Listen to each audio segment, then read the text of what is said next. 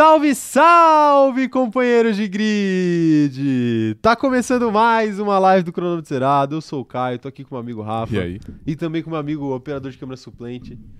Bom dia. Por que a gente não fala o nome dele? A gente sempre vai no operador de câmera É porque suplente. eu acho que virou. Todo mundo sabe que é o nome dele O já. nome dele é Pedro, mas eu acho que virou uma, virou uma, uma marca. Uma do lenda, canal. um mito. Exato, né? Ok. Chamar o cara de operador de câmera, que é misterioso. É tipo. Entendi. É o vulgo, é o Batman. Entendi. É o Sombra. Sombra. É o Sombra. É o Sombra. Isso, Sombra é o do Sombra do Ratinho. canal. Inclusive, pô, vou começar fazendo uma crítica já ao nosso operador de câmera suplente. Manda aí. Ele que está trabalhando de favor aqui, a gente critica até quem faz favor pra gente. É verdade. Coisa que a gente não deveria fazer, porque aí vai que o cara não vem e acaba o canal. Sim, de fato. Mas o. Pô, que história é essa de 3, 2, 1, vai? Pô, eu não tava esperando na hora que você começou a live hoje. Ô, cara, mas eu contei, velho. Pô, Você contou muito rápido, vai com calma isso. Não, conta até três. Normal. É tipo, vai lá, 3, 2, 1, aí vai, entendeu? Ah, mano. O cara meteu Começou. 3, 2, 1, é, eu isso tava que, tipo, é, caramba. isso, é isso que importa. Alegria, segundona. É que eu, eu sou devagar. Brasil. Segunda-feira segunda-feira eu sou devagar, o operador de câmera suplente. Acordou que horas hoje? Hoje, hoje eu acordei 8h15 da manhã. 8 15 Ou da madrugada. Da madrugada. Exato, exato. Tô de pé desde as 5 e meia, bro. Meu Deus. Nossa senhora. Deus te abençoe, viu? Deus ajuda quem cedo madruga. Então, eu acho que eu não quero ser ajudado. Mandar um salve aqui pra todo mundo que está no chat da nossa live maravilhosa aqui, todo mundo, nossos fiéis companheiros de grid. O Hugo Takahashi tá por aqui mandando um bom dia, falando que a gente é uns strolls sem dinheiro. Concordo. Nossa, mas é muito triste, né? Porque a gente não tem talento e não tem o Ok, dinheiro. perfeito. Que é, Aí- é o stroll sem dinheiro, tipo, é um cara sem talento, só que sem o Só- dinheiro. Sim, que é a melhor parte do Stroll. É a melhor parte do Esse- stroll, exato. É um- o melhor traço de personalidade de Lance Stroll é o pai dele. É o dinheiro do pai É dele. o pai dele, é. Ok, perfeito. É, o MSV também tá por aqui com a gente, a Amanda Nogueira, a Gabriela Maffi, é, a Manu Belíssimo também tá por aqui, o Vinícius Consolim, a Ana Heimberg, a Mariana Rodrigues, o Luiz Otávio Mafra, a Fernanda Costa, a Letícia Magalhães, a Ana Heimberg, já falei, mas serve de novo aí, a Amanda, a Isabela Morim, a Bia Oliveira, o Alan Pereira, o Leandro Benedê, é, o Kaique Poesias, acho que deve ser o nome do canal dele, né? Pode ser. Kaique Poesias. Está aí. Verdade, Kaique. É seu sobrenome ou você faz poesia? Se for, a gente quer ver uma poesia aí sobre, sobre Fórmula 1 ou E se sobre qualquer coisa. E se for seu sobrenome, a gente também quer, porque a gente não, não tá ligando muito. A gente, a gente só quer ver- ouvir uma poesia. Isso, tá bom. é problema seu, você que se vire aí pra fazer uma, fazer uma poesia, né? Do nada. O Gabriel Lima também tá por aqui, um salve pra ele. É, o Juliano Rangel também tá por aqui. Falando que tá de férias e acabou de acordar com a notificação do CZ. Ah, aí é coisa Desculpa maravilhosa. aí derrubar você da, você da cama às 11 da madrugada. É.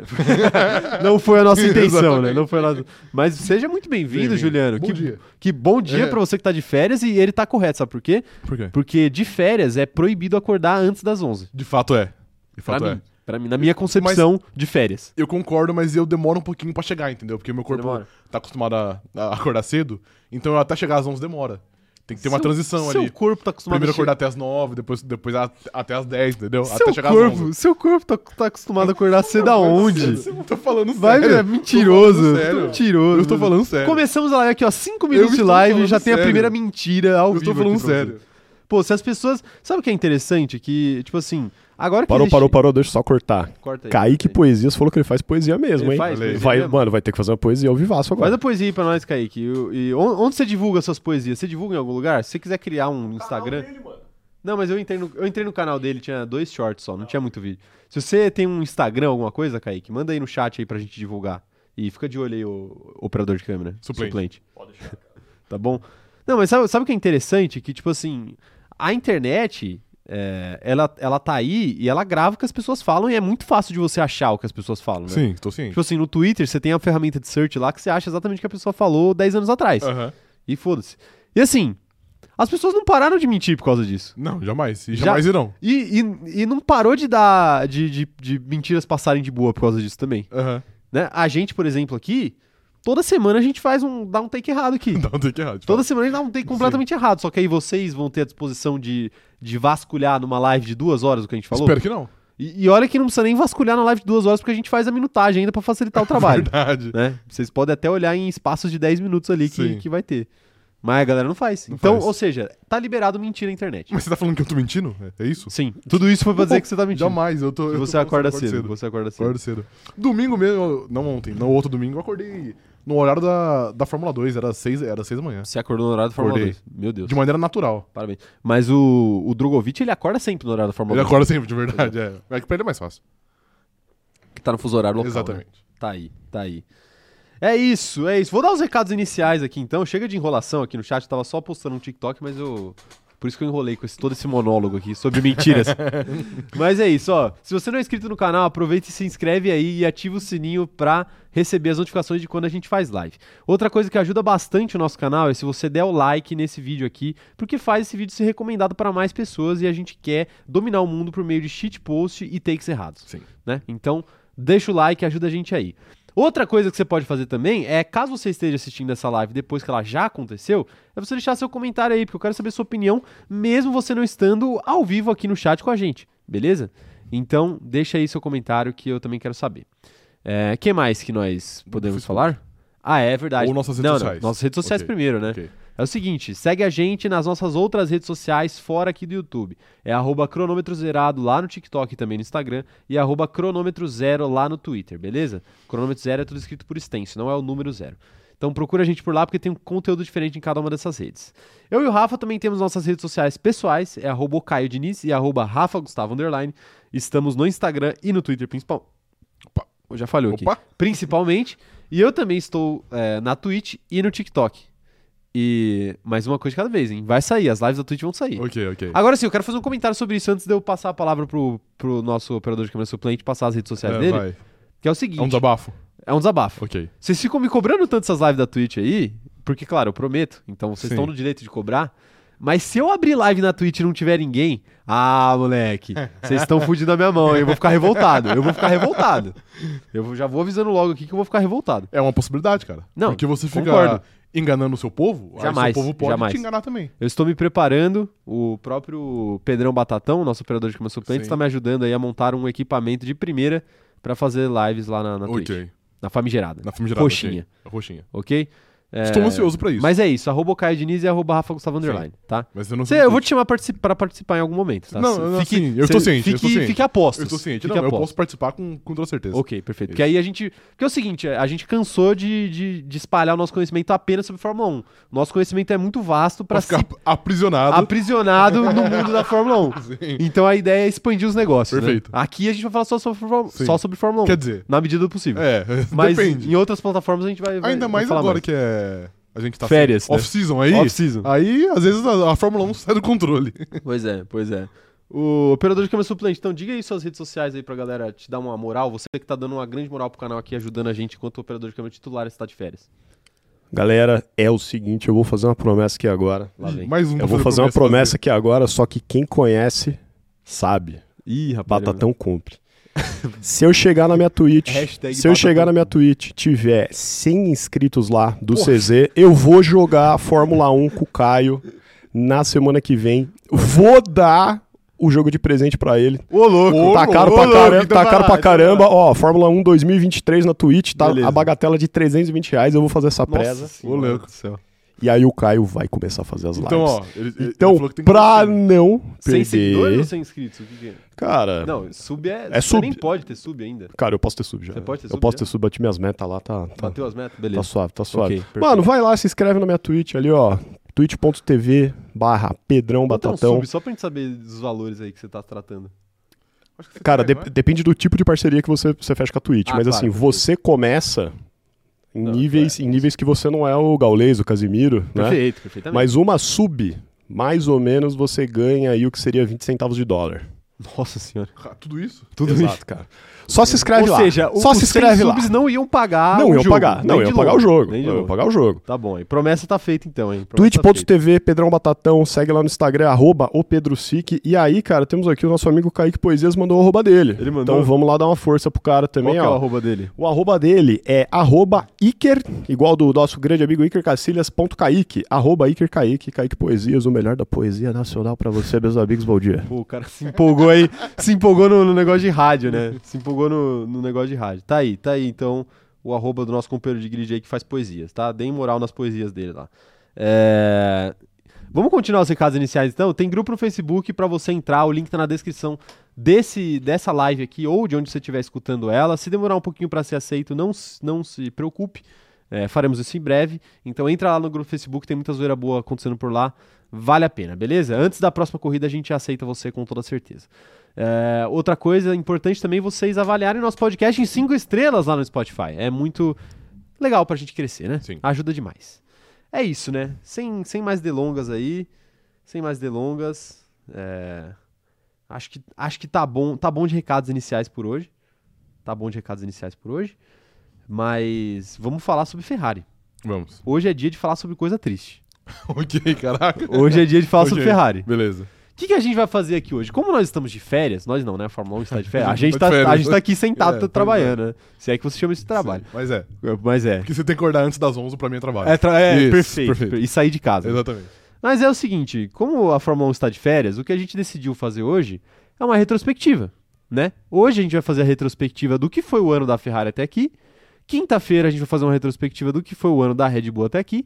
E nas lives sequentes, subsequentes, a gente vai avisando vocês aí o que a gente for fazer. A gente já decidiu, mas a gente vai avisar vocês aí de acordo com, com as semanas. Então fiquem ansiosos aí, porque essa é a ideia. Deixar vocês ansiosos. ansiosos. A, ansi- a- a ansiedade boa, não é a ansiedade problemas Ok. mentais. Ok. Porque é um problema sério a ansiedade.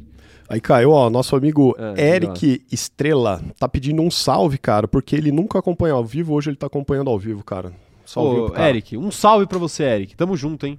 Um salve pro Eric. Você é a estrela desse canal. Você é a estrela desse canal, perfeito. Gostou? Perfeito, Perfeito. trocadilho. Hoje eu tô Muito bem. bom. Hoje eu tô bem. Afiado, Sim, afiado. também, também. Dormi 8 horas consecutivas, eu tô me sentindo Pois novo. é. Um salve pro Eric aí que tá conseguindo acompanhar a gente aí.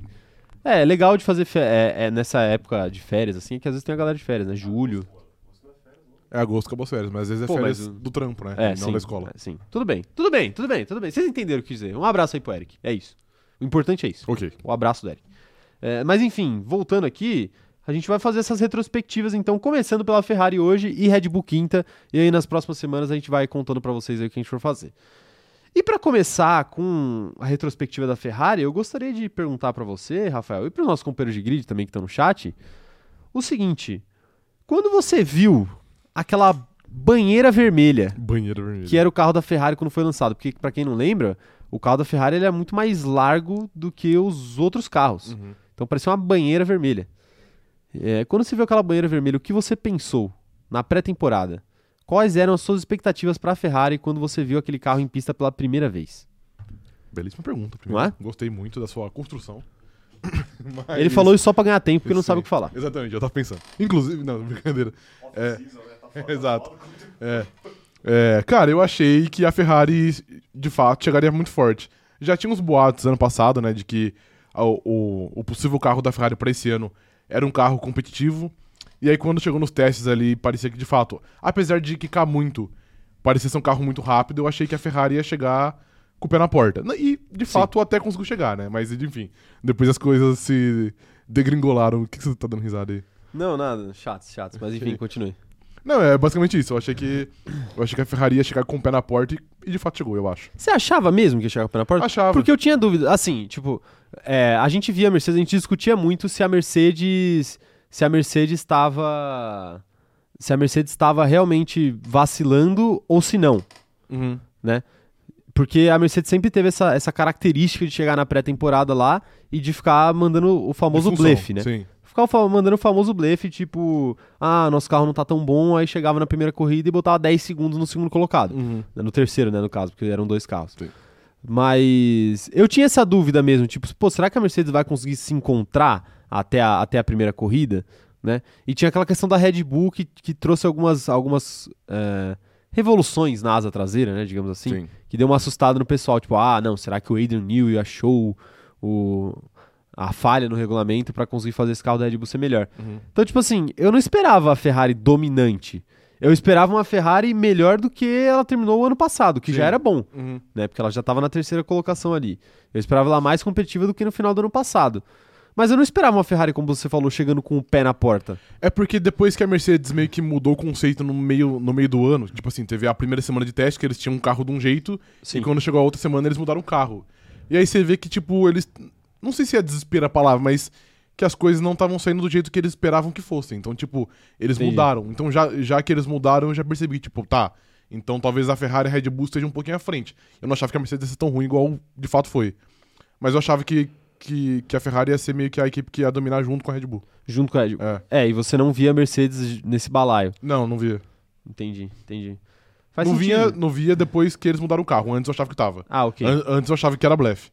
Mas aí depois que, ele- que eles mudaram o carro, eu falei, é, então talvez tenha algo errado. Realmente eles estão É. testando coisas diferentes. É, assim, o que, o que me surpreendia um pouco da Ferrari é que era um carro diferente diferente de todos os outros, né? Porque a gente pegava o carro da Red Bull, o carro da Red Bull, é, ele era parecido com a maioria dos carros, assim, não era muito diferente. Ele Uhum. tinha algumas coisas pontualmente mais diferentes, mas o carro da Red Bull era, era meio que na média ali do grid em questão de aparência. Uhum. né? Claro, por dentro a gente não sabe exatamente como é que tá. Mas por fora, em aparência, era um carro mais. que parecia mais parecido com os outros. Né? E aí a gente tinha a Mercedes, que a, a primeira Mercedes era um pouco parecida com aquele carro da A Red Red Bull, em é. questão de conceito. E a gente tinha a Ferrari que era completamente diferente. Então, assim, é, isso era uma coisa que dava pra gente pensar. Tipo, pô, a Ferrari chegou com uma ideia completamente diferente das outras. Se vai se pagar ou não é outra história, né? Porque você tem um carro muito diferente, é, pode funcionar tanto pra melhor como pra pior. Que foi o que acabou acontecendo com a Mercedes. Depois que a Mercedes veio com a segunda ideia de carro, que foi na segunda semana de pré-temporada, que era sem o- os pods, né? Sem o famoso pods, Zero uhum. Pods. é, aí, a gente, aí a gente tinha a, a Ferrari com um carro que tinha. é, que era um pouco maior, um pouco mais, entre aspas, gordo do que os outros. Tinha o carro da Mercedes, que era um carro mais, entre aspas, magro do que os outros, e tinha o carro da Red Bull, que era meio que o meio do caminho. Então ficou, ficou meio nessa disputa aí. Mas eu não esperava a Ferrari, a Ferrari ganhando de Tão todo forte, mundo, assim, é. Realmente não esperava. Operador de câmera, você tem algo a dizer? Temos a nossa poesia de Fórmula 1 Ah, do nosso mano Kaique. Você gostaria de fazer a presa e ler ao vivo para o pessoal, Claro. cara? Claro, tá aí, ó. Ele mandou o seguinte. Emoção. É essa daqui? Essa daí, Ok. essa daí, essa daí, essa daí. Emoção em cada ultrapassagem. Velocidade na reta. Adrenalina nas disputas. Disputas acirradas. Talento desafiado para enfim ser campeão. Palmas, palmas, palmas, palmas, palmas. Live poética hoje, live Muito poética. gostei. Muito bom, Kaique. Um Muito bom, salve Kaique. pro Kaique aí. Alguém que, que compra a nossa loucura. Sim. Ele fez uma poesia em 5 minutos. De fato. Freestyle. Freestyle. Freestyle. Freestyle. Deu tempo nem da gente falar mal da Ferrari. Você ainda. desafiaria Kaique pra uma batalha de rima? Jamais. Jamais? Eu Ok. tenho. Eu tenho. Eu prezo pela minha imagem na internet, tal, tal qual o atleta Projota. O atleta Projota, Isso, ok. o atleta da rima, Ok, beleza. no beleza. caso. Ele que tava com medo de fazer uma batalha de rimas com o, Lucas Lucas, Penteado. Penteado. né? Sim. O Coringa da, do BB21. Ok, o Guri E. Exato. E.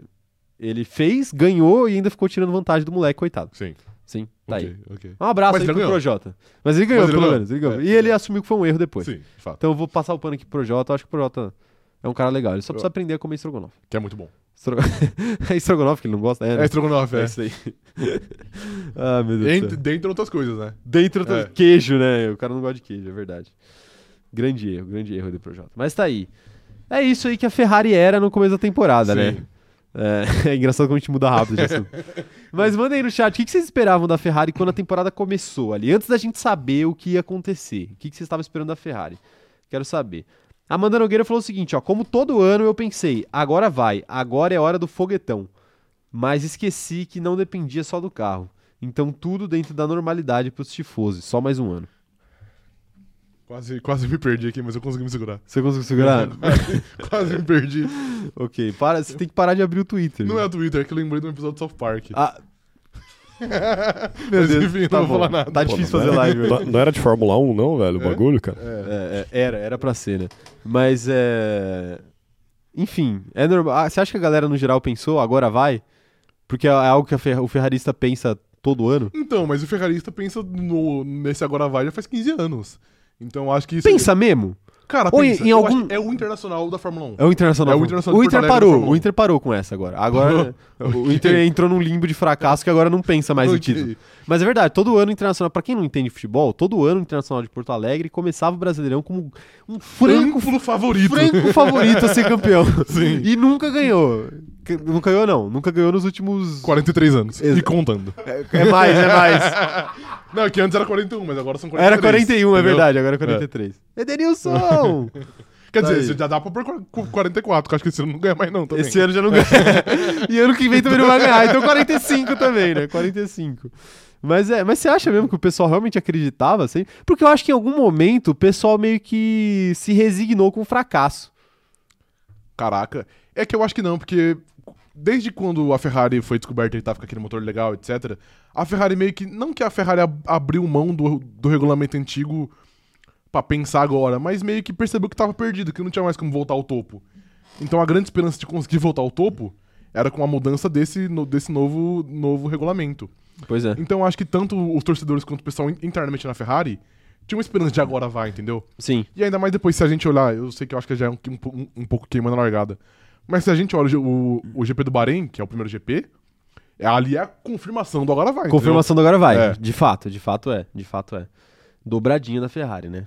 Mas daqui a pouco a gente vai falar do GP do Bahrein. Antes eu gostaria de mandar um salve aqui pro nosso companheiro de grid, é, o Patrick Andrade, tá mandando um salve pra gente. Ele que é o nosso insider na Austrália. Ah, é verdade. Ele é o isso, nosso ok. insider da Austrália. Correspondente oficial do Correspondente Planalto. oficial do CZ. Ô, Patrick, eu gostaria de aproveitar pra te perguntar o seguinte: manda aí no chat aí, que é, manda aí no chat que a gente vê. Não precisa nem ser super chat. O que você achou?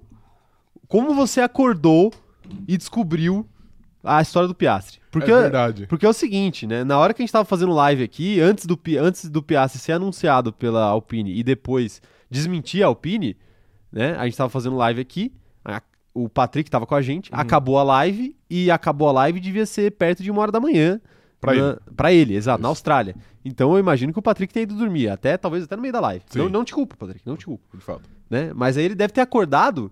Aí ele acordou, abriu o Twitter viu lá, né? A Alpine anunciou. Aí ele rolou mais dois tweets pra baixo. O Piastri O negando. Piastri falou que não. Aí, rapaz, deve ser uma loucura, né? Sim. Quero saber, ô, Patrick, depois conta pra gente aí como é que tá a Austrália.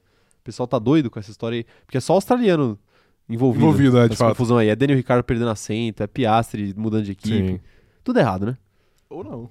É tudo, É entretenimento. tudo errado não, tudo diferente. Não Exatamente. existe certo e errado. Aí é um Não, é existir, muito fino, é, Exato. Calma lá. Existir, existe. Existir, existe, existir, existe. É... Vamos lá, vamos lá. Mais mensagem chegando aqui, ó. O Robson Castro falando que já tá bom pra Ferrari 15 títulos de construtores e 16 de pilotos. Agora é a vez das outras equipes. Hashtag fica Binotto. Caraca. Entendi. É, é a alegria dos rivais, né? É a alegria É dos de rivais. rivais, de fato. Pois por é. muito tempo. O Leandro Benedê falando aqui, ó. Outro ponto. Nas primeiras corridas, o Leclerc tinha problemas sérios com o consumo de pneus. Lembro do GP de Emilia-Romagna, isso foi resolvido. Vamos falar sobre isso, Leandro. Podemos falar sobre isso já já. Que a gente vai... A gente vai, vai falar. Sobre as corridas especificamente. Aqui, uma por uma, a gente vai falar. É, um salve pra Ana Lúcia aqui, falando que demorou, mas chegou. O importante é isso, né? Tá aí. Tá aí. É, O André Almeida tá falando aqui, ó. Na pré-temporada eu avisei que a Mercedes estava desesperada e a Ferrari estava forte. E minha mensagem foi minimizada. por nós?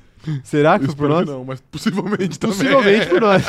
Assim, André, se você falar pra mim que a gente fez isso, eu não vou duvidar de você em momento algum, porque eu não faço a menor ideia do que eu falei em Sim. janeiro. Já- Não, nem semana passada, imagina em janeiro. É, exatamente, exatamente. Porque é complicado, né? Eu, eu acho que eu não lembro nem quanto eu tomei de café da manhã hoje. Né? Então isso é, é bem complicado. De fato. Mas tá aí o André que. o- os humilhados serão exaltados. Sim. Então, André, parabéns, você estava certo. Parabéns. Tá aí. Ele- ou ele poderia estar mentindo aqui pra gente também, né? Porque eu fiz um, eu fiz um monólogo completo sobre a mentira no começo da É live, verdade. falando que ninguém. Ninguém vai olhar o que as pessoas falaram lá atrás. Mas Sim. é, vamos confiar no André, Ok, ele tá falando a vamos. verdade. Ok. Nosso companheiro de grid. Companheiros de grid não mentem, né? Tomara. Tomara. Espera. Outro dia a gente. Outro dia fizeram uma fake news aqui no chat. É verdade. É, Quem mais aqui ó, tá mandando mensagem? Quero ver. A Beatriz falando aqui que a Ferrari começou bem e depois foi só ladeira abaixo. E o. E o Eric Estrela, que é o nosso companheiro de grid, também tá mandando aqui um Fica Binoto. Mandar um salve também pro Daniel Salles, que tá aqui acompanhando com a gente. Um salve pra ele. Salve. É, o Machine Gun Magno, nosso, nosso companheiro de grid aqui, nosso bom vivan do chat, Sim. falando que é muito triste a situação da Ferrari. Estou tomando doses diárias de trem bolona para lidar com tamanha tristeza. É inaceitável que a maior equipe de Fórmula 1 fique 15 anos sem caneco, mas a remontada vem.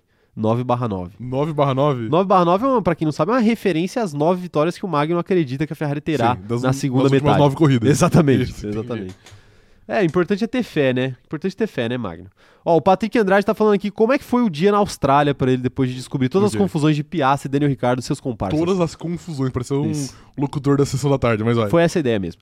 O Patrick Andrade falando aqui, ó, uma loucura total. Acordar com a notícia da Alpine anunciando Piastri, logo após o Piastri disse que não tem contrato nenhum assinado. Enfim, australiano sendo australiano, nunca dá pra entender. Entendi. Se você que mora aí tá falando isso, então eu. Quem Né? sou eu pra questionar? Exatamente. Quem sou eu? Quem seria eu pra questionar? É... O. Quem mais tá mandando mensagem aqui? O pessoal tá falando dessa história do. Essa história do, do Piastri, mas hoje é dia de Ferrari, né? Hoje é dia de Ferrari. Giuseppe, tô de olho em você, hein? Giuseppe. Tô de olho em você. É, mas ele tá falando aqui da história do Piastri. Mas a gente vai falar de Ferrari hoje. Interagem sobre a Ferrari no chat, gente. Quero ver. É, é isso, é isso. Sobre a pré-temporada é isso. Agora eu quero saber do começo da temporada. Porque é o seguinte: tivemos aí duas vitórias e dois segundos lugares nas três primeiras corridas. Não é? Sim, concordo. A gente teve. Você concorda? Concordo. É um fato, não tem, tem como discordar, né? Concordo, concordo. Eu concordo com o fato. Mas então, aí a gente já tinha essa expectativa positiva da Ferrari. Talvez não de domínio, mas uma expectativa positiva no- na pré-temporada. E aí chega no Bahrein, dobradinha, com dois abandonos da Red Bull. Uhum. Aí chega na corrida seguinte, segundo lugar de Charles Leclerc. Aí chega na corrida da Austrália, vitória de Charles Leclerc. E Red Bull de novo fora. E Red Bull de novo abandonando. Então, assim, na- na- no primeiro recorte da temporada, as três primeiras corridas, que a gente teve uma rodada dupla e uma corrida separada, sem, nem, sem rodada dupla, sem, sem nenhuma corrida na sequência, é, o recorte inicial foi muito positivo para a. Ferrari, né? Uhum. Ali naquele momento, aí, aí eu tinha a sensação mais de domínio naquele momento. Nossa, ali eu achei que, o- que o campeonato já tinha acabado, pra ser honesto. Não, ca- acabar não, é porque É porque você. carro quebrava. É porque o carro- você vem, é né? porque- é Você vem com porque essas historinhas aí porque você quer fazer a zica reversa Não, aí pra é- ajudar o Max É porque Verstappen. o carro da principal concorrente quebrava todo dia, entendeu? Claro, perfeito. É. Não, mas assim, n- se eu falar que eu não fiquei levemente preocupado que o campeonato ia acabar Na metade do ano. na metade da metade do ano, É. né? sei lá, nas cinco primeiras corridas, eu vou estar mentindo. Uhum. Lógico que eu pensei, passou pela minha cabeça isso. Passou, mas assim, mas eu ainda achava que, pô, tinha, muita corrida pela frente e, e era algo até que a gente falava aqui em live, que ano passado, que foi uma disputa muito acirrada, a gente tinha esses momentos assim, tipo, ah, o Verstappen ia lá e ganhava três corridas, aí o Hamilton ia lá, devolvia, ganhava três seguidas também. Uhum. Nunca era tipo uma troca de vitórias, era tipo, ah, essa semana ganhou um, semana que vem ganhou outro. Era sempre uma questão de recortes, né? Uhum. Um, re- um recorte era melhor pro Hamilton, outro recorte era melhor pro Verstappen, e aí ia juntando assim tudo o isso e até que empatou no- na última corrida. Sim. Mas eu, eu olhava pra essa sequência da Ferrari mais ou menos assim também. Mas muito mais preocupado com a Red Bull do que com uma possível queda de desempenho da Ferrari, né? É, Era a preocupação de todo mundo, né? mas assim, ainda assim, o, o desempenho da Ferrari era bem promissor, digamos assim. Porque em quali a gente vê que, que o Leclerc era praticamente intocável, apesar dele não ter sido pole em Jeddah, que era, que era a segunda corrida do ano. No resto ele foi muito dominante. Em corrida a Ferrari também parecia ser muito boa. Então eu acho que ali, ali eu, o mundo da Fórmula 1 ficou em choque. Ficou em choque. Ferrari- assustado. O gigante acordou. O gigante acordou. Exato. Perfeito, perfeito. Mas, mas assim, é, eu, eu acho que o mundo de, de fato ficou Sim. levemente assustado, mas a questão maior da Ferrari nessa primeira sequência, pra mim, eu acho que era o campeonato de construtores. Porque apesar do Leclerc estar muito bem, a gente tinha o Sainz ali que em três corridas, ele tinha ido bem na primeira corrida, ficado em segundo, Segundo. né, que era o que dava pra fazer ali. Ele tinha ficado em quarto na segunda corrida. Ele foi terceiro no- na segunda corrida. Perfeito, Ficou à terceiro. frente do Pérez. É verdade, ele ficou à frente do Pérez. É, ele ficou em terceiro, mas ali o desempenho dele já não tinha sido tão bom Uhum. quanto na, na primeira corrida. Que assim, também não tinha sido espetacular, né? Mas ele tava ali sem tomar susto do Pérez. Mas na, na, na segunda corrida ele já tinha perdido a posição pro Verstappen logo na largada, o que foi uma decepção ali, porque os ferraristas esperavam que ele pudesse ajudar o Leclerc ali a, a não ter o problema do Verstappen atrás dele. Uhum. E, e ele acabou ganhando posições pelo safety car. Ele deu muita sorte ali naquela corrida. E aí chegou na Austrália e ele faz aquela besteira toda, né? Não consegue fazer uma volta boa no qualifying, larga lá de trás, vai tentar tirar o atraso, roda sozinho e fica preso na brita. Uhum. Então acho que existia uma preocupação maior com o campeonato de construtores do que com o campeonato de pilotos, né? Acho que. Que hoje talvez tenha se invertido. Hoje é mais que fácil sim. a Ferrari ganhar o campeonato de construtores do que o de do pilotos. é.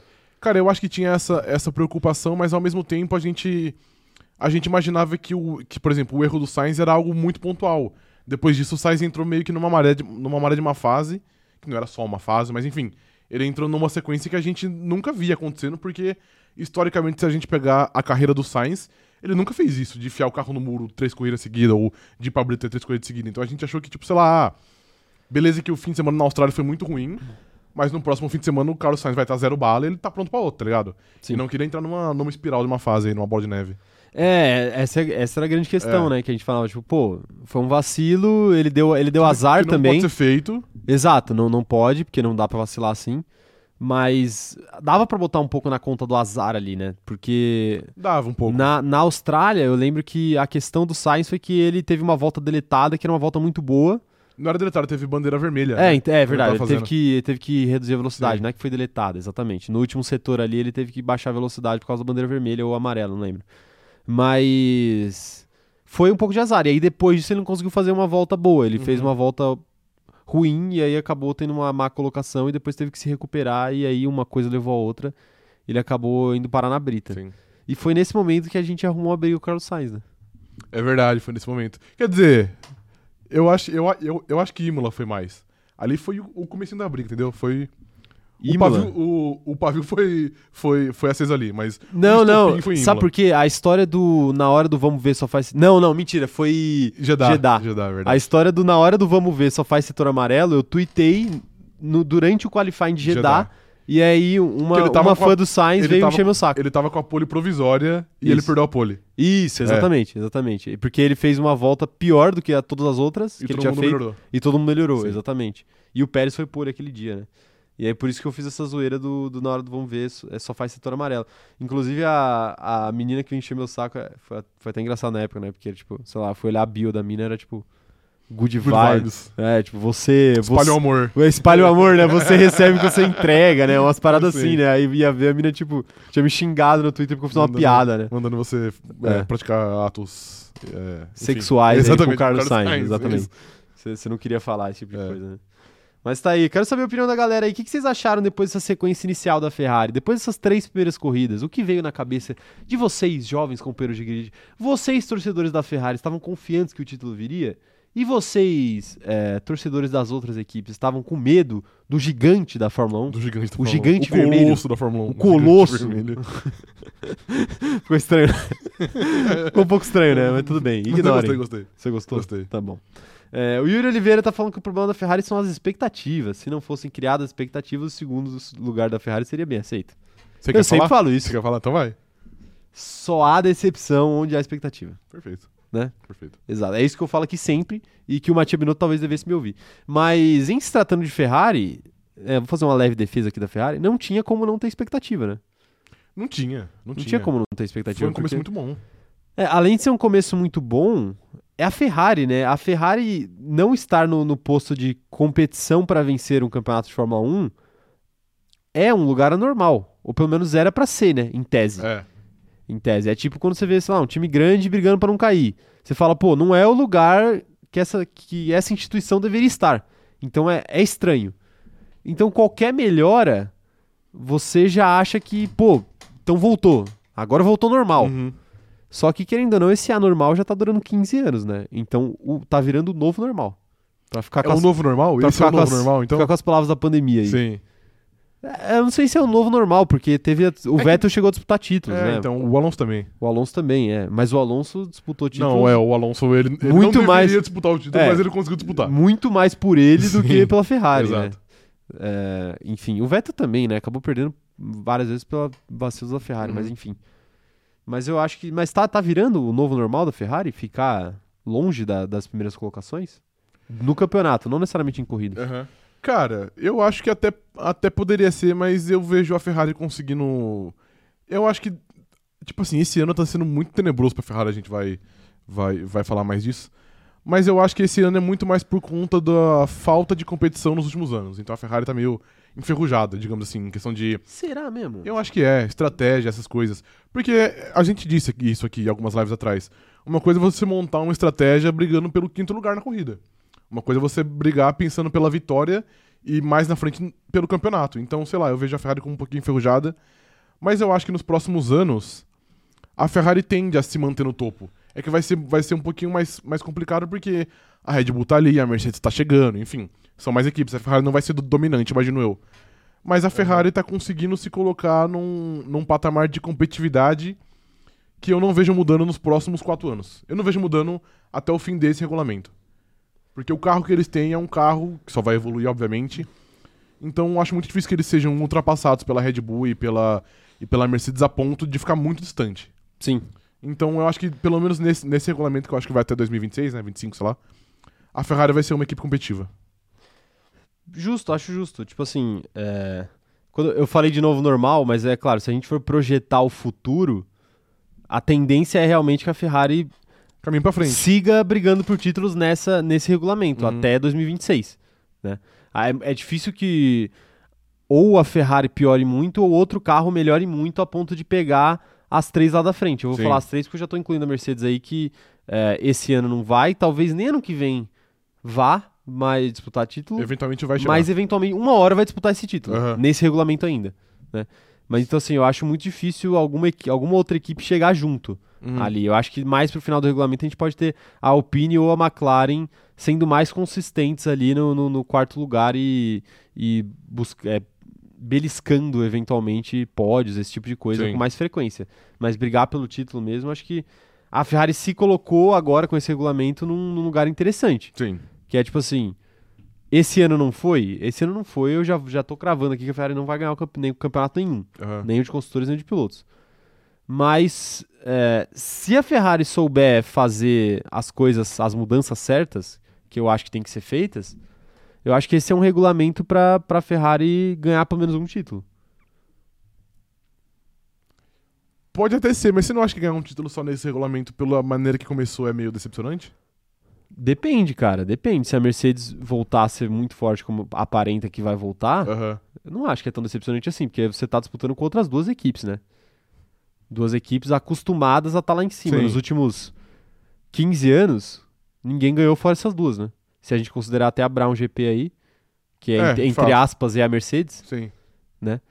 Então, assim, é, é normal que você sofra brigando com essas equipes aí. Uhum. Só que, claro, que sendo a Ferrari, a galera espera muito mais. Aí entra na expectativa que a gente fala aqui que, que a gente brinca aqui, criam. que não deveria ter. Sim. Não deveria ter. Mas acho que a, acho que a questão é essa.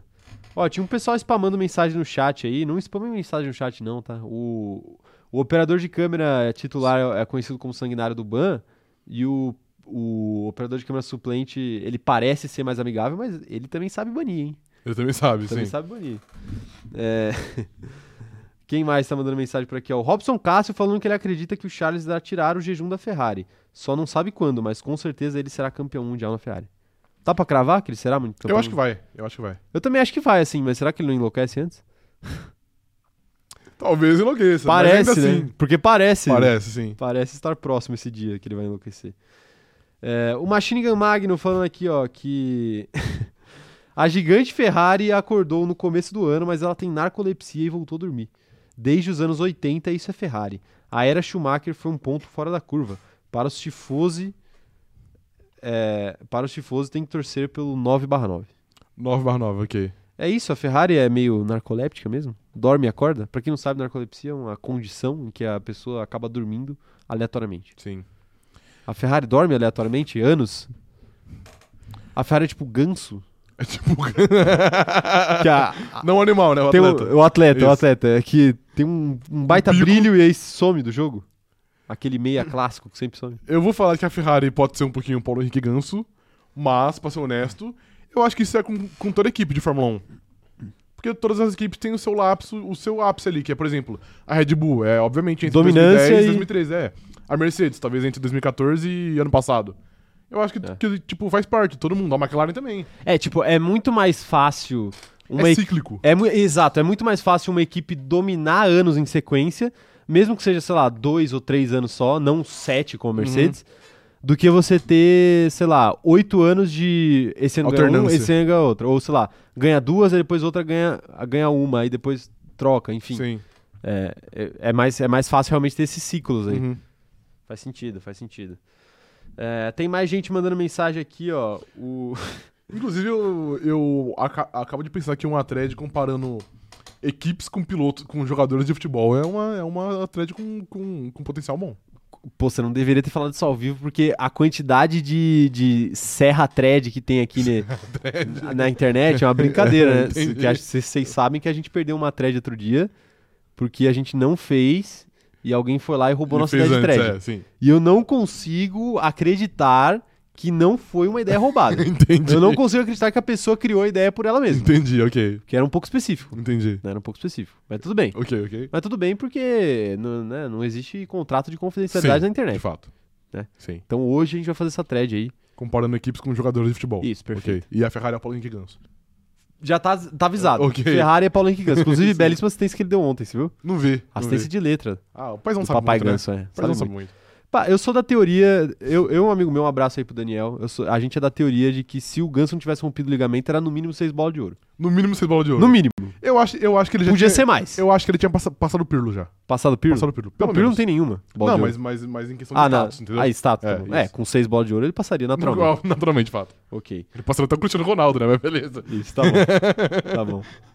Ô, o Giuseppe mandou um superchat aqui. Eu tô até com vontade de ler o nome dele. Você acha que eu devo ler o nome dele? Ah, eu acho que, que ele pagou, então ele pode, pagou né? por É. isso, né? Você pode, você pode primeiro fazer o sobrenome e depois o nome, entendeu? Como se fosse uma citação de referência bibliográfica. Cadura Giuseppe. Isso, perfeito. Cadura Giuseppe mandou aqui pra gente, ó. Toto e Lewis na Ferrari e a história muda. Ah, aí não quer mais nada também, né?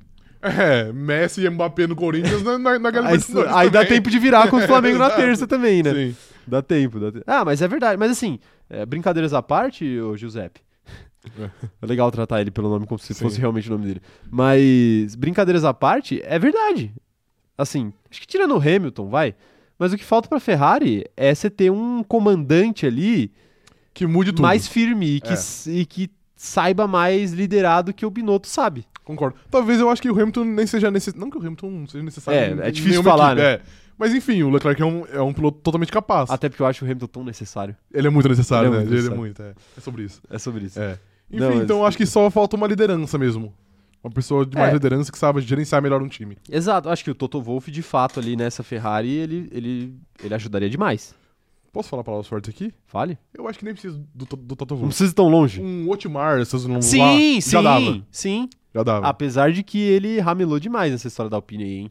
Ah, ele ramelou, mas não, de Ele fato. perdeu, ele perdeu o Piastri, foi uma ramelada Foi gigantesca. uma rabela gigante. Não, sim. não só o Piastri, né? O, Al- o Alonso. E o também. Alonso também. Pois é. Mas eu acho que não precisa do Toto É que o Toto Wolff, sei lá, o Toto Wolff é meio que referência aí. Mas eu acho que 60% do grid ia conseguir fazer um trabalho melhor na Ferrari. 60%, ok, perfeito. Eh, tem mais gente mandando aqui, ó. O... Mandando mensagem. O Cid falando que a Ferrari lembra até um pouco o PSG. É uma equipe que tem hype, mas não tem um técnico que faça os pilotos se darem bem. Parece que esse ano o treinador tá bem, né? Do PSG? Eu não sei quem que é, o- também não mas sei. é um cara aleatório que eles acharam ali. Bom, se o Messi fez Mas um gol em de defesa bicicleta, eu, já, eu, já, eu, É. já, eu já apoio. Fez, é verdade. Em defesa do PSG, eles, eles contrataram todo tipo de técnico possível e imaginável, né? É, de fato. Pois é. Sim. Desde Ancelotti até. Ancelotti não. Sim, Ancelotti no começo, faz tempo. Não lembrava. Mas enfim, é... mais mensagens aqui chegando. Não é sobre futebol hoje. Hoje. Hoje. Todo dia, né? Não é sobre futebol.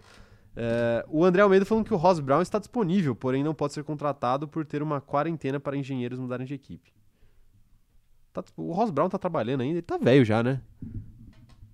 Difícil você botar, você botar um cara muito velho com uma responsabilidade muito Mas grande, não é né? tão velho, não. Assim, Não? eu acho igual, igual você acha que ele é, acho que não. Não, pô, não, é que eu tô. Não é questão de, de ter disposição. A disposição acho que ele tem, é a questão de. De. Atualizações de ser um cara mais moderno. Não, não, não. Como eu posso dizer isso? É, não, não é a questão da- da- das equipes não quererem. Eu, eu errei, eu me expressei mal. Não é a questão das equipes não quererem, é a questão dele ter essa, ter essa vontade, essa gana de, de entrar num projeto agora, tá ligado? Entendi. Começar um projeto novo agora. Uhum. Apesar de já estar meio encaminhado esse projeto Sim. da Ferrari aí. Mas você acha que ele teria disposição pra isso? Ah, cara, é, é muito complicado, assim, pô, se ele tá lá vivendo a vida, gastando dinheiro que ele, que ele ganhou por muito tempo, acho que não voltaria também não, né? É, então. Vai viver a vida, né? Porque o cara já tá É. consagrado, né? Pô, vai curtir a família. Mas é que é, é foda porque às vezes é o que o cara ama, tá ligado? E o É, cara, sim. ele, ele não consegue ficar distante. Não consegue, É. não consegue. O André Vitor, ele poderia jogar, ele poderia streamar a Fórmula 1, né? Na Perfeito. Twitch, acho pode que ser, é. ele fica próximo da Sim. Fórmula 1. O André Vitor tá mandando um superchat aqui pra gente. Um abraço, André. Obrigado por apoiar nosso trampo, viu? Ele falou o seguinte, ó. Fez a seguinte pergunta. Quem é pior? Binotto, Matia Binotto, o romântico Paulo Souza É. ou o artista Silvinho? O- nossa, não, o artista Silvinho com certeza. O artista Mas, Silvinho? mas uma que ele é tranquilidade pior? imensa. É, é muito Não, pior. veja bem, veja bem. É muito pior. O, o suposto treinador Paulo Souza pegou esse time do Flamengo aí e botou na zona de rebaixamento. Esse time aí do Flamengo, que ganha cinco jogos seguidos. Sim, não, eu sei, Agora. eu sei. É, mas E o não é o mesmo time, porque tem alguma... E o algumas- Matia Binotto, pelo menos, fez um carro legal. Exatamente. O Silvio Mendes não, não fez nada. Silvio O Mendes. Silvio Mendes não fez nada. Eu- Ele foi carregado a- para a Libertadores por Renato Augusto e Roger Guedes. Ok. Eu cravo. Eu ainda, eu ainda acho que o, o, o romântico Paulo Souza é, é o pior dos Não é, três. não é. Ele treinou o, o, o Lewandowski, Ok. entendeu? Ah, é verdade. É. É. verdade. E a gente viu como terminou, né? A Exatamente. gente viu como terminou. Capolo na, na Copa do Mundo. É verdade, foi por culpa dele mesmo, Classificou, porque é. ia jogar o mata-mata sem ele, mas Sim. aí a FIFA fez o favor de desclassificar a, A Rússia. É, O Robinson Santana falando que a Ferrari tá sofrendo esses anos todos. Ele acha é pouco. Por tudo que fizeram com o Rubinho, tem que pagar os pecados mesmo. Ah, fez tanta coisa ruim assim com o Rubinho Barrichello. Eu amo o Rubinho, tá? Vou deixar claro aqui. Inclusive, eu gosto de ver os vídeos dele todo orgulhoso do filho dele. É, é acho o paizão, ele chorando, se emocionando. Sim. Eu acho que isso. Eu acho que o Rubinho, ele sofre do mesmo mal que o Thiago Silva. Hoje tem muito futebol aqui, mas Hoje vai. tem muito futebol. Porque, assim, é, ambos são subvalorizados por serem homens emotivos. Crítica ao machismo estrutural aqui. Concordo plenamente. Crítica à esquerdomacha aqui. Concordo plenamente. Não é? Plenamente, con- Concordo. Porque o Thiago Silva, a galera, a galera Pega muito no pé pega dele. muito no pé dele porque ele mas você chorou sabe na que Copa do Mundo. muito- isso tem muito dedo do seu, do seu, do seu protegido. Meu, que Mauro? César Pereira. Ah, sim, sim, É. sim. Eu acho que ele. Aí ele errou. Porque, tipo assim, o cara, o cara é o capitão numa Copa do Mundo, ele não deveria estar chorando ali. Antes do jogo acabar. Aham. Depois do jogo acabar, foda-se. Mas antes do jogo acabar, ele não deveria. Sim. E nem, nem se esconder de bater pênalti. Se é que isso aconteceu mesmo, não lembro. Mas assim, pô. O cara é um puta zagueiro, nunca jogou mal. Eu nunca vi, eu nunca vi um jogo Não do tem. Brasil na Copa do Mundo que ele tenha jogado Não mal. tem. E aí a galera pega no pé dele. É Acho que o Rubinho é a mesma coisa. O fato dele, tipo, ah, subir no pódio, chorar, no- no- é, se emocionar Uhum. várias vezes. Ou, tipo, ver o filho dele passando, ele vai lá e se emociona mesmo, não tem problema. Essa discussão foi um lado que eu não tava esperando. É verdade, mas eu acho que a galera, a galera às vezes ou trata ele como coitado, o que eu não acho que ele seja, Aham. nem ele deve achar que ele é, ou tipo, subvaloriza a habilidade dele como piloto, porque na verdade ele é só o tadinho lá que. Eu acho que E o é- Caceta Planeta também ajudou Então, muito nisso. eu acho que ele é mais sub- subvalorizado por duas coisas. Primeiro, pelo Cacete do Planeta, que acabou com ele. Ok. Acabou com ele, fez uma fama que ele não consegue É, sair. pra quem não sabe, a, a, a piada do Rubinho atrasado, porque hoje. Eu não sei se os jovens, os jovens de Acho hoje. que não, acho que não. É ai- muito antigo, ainda assim. usam essa piada. Mas existia uma piada na internet, ainda existe, mas tá em menor frequência. De que tudo que acontecia, a galera mandava, tipo, três dias depois o meme do Rubinho. E aí, galera, o que aconteceu? Que era, tipo, sei lá, uma foto do Rubinho. O operador de câmera tá rindo aqui, que ele, é- ele, ele tá na idade de, de conhecer esse meme. Tipo, pô. Tipo, pô, é, ano novo. Aí, dia, dia 4 4 do de ano, janeiro. 4 de janeiro, os caras mandavam Feliz Ano Novo, rapaziada, e uma foto do Rubinho. Natal, assim, quatro dias depois do Natal. Feliz, Feliz Natal, rapaziada. Tá ligado? Aí o. Ou tipo, sei lá. é, os caras mandavam um ano depois, aí falava, vocês acharam que eu ia chegar atrasado, né? Feliz Natal. Aí, de 2021, tá ligado? Porra. Não, sim. É esse o meme. Que, Então o, cacete, acho- que o Cacete Planeta Criou. Que criou, né? Sim. Porque ele sempre chegava atrás do Schumacher. Então eu acho- segundo o Cacete Planeta. Eu acho que tem isso, eu acho que isso aí, tipo, é o, é o fator mais determinante. Mas tem o fato dele ser parceiro do Schumacher. Querendo ou não, ele foi parceiro do cara que até seis meses atrás era o maior piloto de todos os tempos. Ele é o Bottas melhor. Então, eu ia, eu ia chegar aí. Por que você acha que a gente fala também que o Bottas, ah, o Bottas, não sei o quê? Mas é porque ele, ele foi teammate do Hamilton também, que não é fácil, né? Você apanha todo dia. Lógico, tipo, é Então- óbvio que você vai, vai perder do cara. Exatamente. Não tem como não perder do cara, tá ligado? Sim. Então, Ele tem a prioridade da equipe, ele é um dos maiores gênios do esporte. Ele Você é muito perder. mais qualificado, então eu acho que, eu, eu acho que, o, que o Rubens é mais ou menos por aí também. Querendo ou não, ele foi teammate do Schumacher, velho. O Schumacher é o segundo maior piloto da história. Então complica, né? Complica, É. exato, exato. E, e rapidinho voltando aí, eu não acho que a Ferrari fez grandes atrocidades com o Rubinho. É que tem uma que fica muito marcado, né? Como talvez, sei lá, Hoje a não, maior. hoje sim. É, exato. Pois a é. maior sabotagem que, sei lá, um piloto sofreu já. E- não que seja sabotagem, mas enfim, vocês conseguiram entender. Então eu acho que fica muito marcado como, ah, tipo, é é, a né? Ferrari odiava o, o, o, o Rubens Barrichello. Eu não acho que odiava, mas teve um caso que foi muito gritante e que meio que marcou, né? Então a gente não consegue de- desassociar Ferrari e Rubinho É. desse caso. A gente tem um vídeo aqui no YouTube sobre a história do Rubinho com a Ferrari é, e a narração do Kleber Machado, né? Icônica narração. Mas a gente vai fazer também um vídeo pro TikTok em breve, então fiquem ligados. Mas só pra falar disso, e tem uma outra questão, né? Esse caso ficou muito icônico também por culpa do Rubinho. Não, não culpa no sentido de ele mereceu, isso, mas por culpa dele porque ele, eles pediram. Rubinho é culpado, né? Não, mas por, por, entre aspas, culpa dele, porque a Ferrari pediu pra ele trocar de posição com o Schumacher muito antes da última volta. Só que ele ele discutiu essa, essa posição da Ferrari. Falou, tipo, pô, não- ah, tem necessidade mesmo, tem certeza, sei que. Ele tentou convencer a Ferrari do contrário, né? E, e aí ele, ele só desistiu na última curva. Então, pra quem não sabe, ele entregou a posição pro Schumacher na última curva a pedido da Ferrari. E aí ficou muito marcado porque a torcida vaiou e tudo mais, porque foi um jogo de equipe ali literalmente na última curva. Sim. né? Se ele tivesse entregado a posição antes, talvez a gente não estaria falando disso aqui Uhum. hoje. Né? Mas não que ele, não que ele estivesse errado. Tá, tá certo de, de defender o dele ali, né? Dá- Total. E também na época foi meio, foi meio desnecessário, né? Porque É, o esse ano o já- Schumacher foi tipo campeão com seis corridas de antecedência. Era, Exato. tipo, em agosto ele era campeão já. Já tava muito, É. já tava muito de boa. É, mas assim, é, é que hoje em dia esse tipo de coisa é normal, né? Só que pra ser normal hoje em dia, o Rubinho Alguém precisou, teve que abrir portas, né? precisou se ferrar lá atrás, Sim. né? Então faz parte. O Patrick Andrade mandando aqui outro superchat falando o seguinte, ó, hashtag Sainz estrategista. Vamos falar disso também, né? Vamos. Vamos prosseguir com o assunto da nossa live? Porque nós já viajamos muito aqui, falamos de muitos temas, é legal, eu gosto legal, desse, sim. desse assunto. Esses assuntos diferentes, diferenciados. Aí, depois de Austrália, a gente chegou em Imola. E Imola é um capítulo à parte. Eu gostaria de falar especificamente de Imola, porque tem algumas coisas que são necessárias serem ditas aí. é, e não agrupar em outras junto com outras corridas na corrida de Imola. Uhum. A gente esperava que o Sainz, entre aspas, voltasse ao normal. E a má fase dele continuou, né? Sim. Pra quem não lembra, o qualifying aconteceu na chuva e o Carlos Sainz bateu, rodou e bateu sozinho. No Q2. No Q2, exatamente. É, o que fez com que ele tivesse que fazer uma corrida sprint de recuperação, porque teve corrida sprint também, pra quem não lembra, no sábado. E, e a Ferrari, ela, ela começou a se dar mal muito cedo, né, no fim de semana. Sim. Porque no qualifying já teve o Sainz vacilando, na corrida sprint já teve o Leclerc, o Leclerc perdendo a vitória e a pole, consequentemente, pro Verstappen. Uhum. E depois uma série de outras coisas na corrida principal. Que, pra quem não lembra, em Imola esse ano, é, o Leclerc perdeu a posição logo na largada pro, pro Pérez. Sim. E até pro Lando Norris também. Uhum. Depois ele acabou recuperando. É, e o Sainz acabou batendo ali com o Ricardo e mais uma vez ficando preso na brita e abandonando a segunda corrida seguida dele. Pra loucura deste cidadão aqui que vos fala, que tinha falado que, que Carlos Sainz não ia correr bem novamente até que os fãs dele pedissem desculpa. Sim. Né? Que ainda não veio, né? Ou pediu desculpa. Não veio, mas eu já relevei. Ele já tá, já tá salvo. Ok, Já beleza. tá salvo, tá bom? Mas enfim, a corrida de Imola foi isso e ainda teve o Leclerc no final ali rodando sozinho e perdendo, perdendo um pódio que seria muito muito fácil. Tava na mão ali dele. Sim, o pódio, tava. talvez até o segundo lugar que ele tava tentando buscar e por isso que ele acabou rodando, Rodando. ba- sozinho, batendo e voltando ali pra uma quarta colocação. E aí que eu, e aí que eu te pergunto, Imola foi o maior golpe da Ferrari no começo do ano?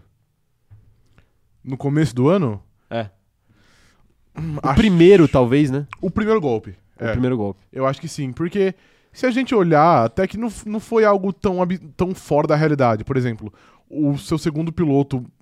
Beleza, que ele bateu horrível, mas o segundo piloto ser eliminado da, da prova na primeira curva porque ele entrou numa colisão com a pista molhada, eu acho relativamente normal, tá ligado? Eu não acho nenhum grande absurdo. Então eu acho de boa. E o Leclerc, ele ele perdeu pontos importantes, mas também tipo, parece muito maior do que de fato foi. Ele deixou de ganhar um P3 pra ganhar um P6, P5? P4. Não, não, não foi P4. Tá, ok. Tá, ok. Enfim, É, ele perdeu P6. algumas, Ele algumas ficou atrás do posições. Russell também. É, Foi ficou P5 atrás ou do P6. Russell, mas enfim. Isso. Eu tenho anotado aqui, mas vai procurando aí que eu. Enfim, então eu acho que foi um golpe. Um golpe forte na Ferrari, até por ser casa da Ferrari, né? Que o GP era em Imola. Mas era um golpe que era aceitável, tá ligado? Ainda mais pela vantagem que tinha no campeonato de piloto, por exemplo. Que como o Verstappen tinha abandonado duas, era um erro que o Leclerc poderia cometer. Mas no Sim. caso, depois, quando a gente olha no- como um todo, a figura, aí fica muito, muito pior de fato. É, em. Deixa eu ver aqui. Em Imola ele terminou em P6. Ele saiu de P3 e terminou em P6. P6, Sexto lugar ali atrás do Russell e. Não vou lembrar. Talvez do Ocon, não sei. É, mas enfim. A questão é essa, né? Foi o... Tava tudo tão. correndo tão bem pra Ferrari. E aí a gente tava até nessa de. Ah, será que a, será que a Ferrari vai, será que a Ferrari vai dominar? Será que a Ferrari vai ganhar um campeonato com muita antecedência? E aí chega essa corrida e é um, é um grande balde de água fria em quem achava que ia ser fácil a temporada desse ano, né?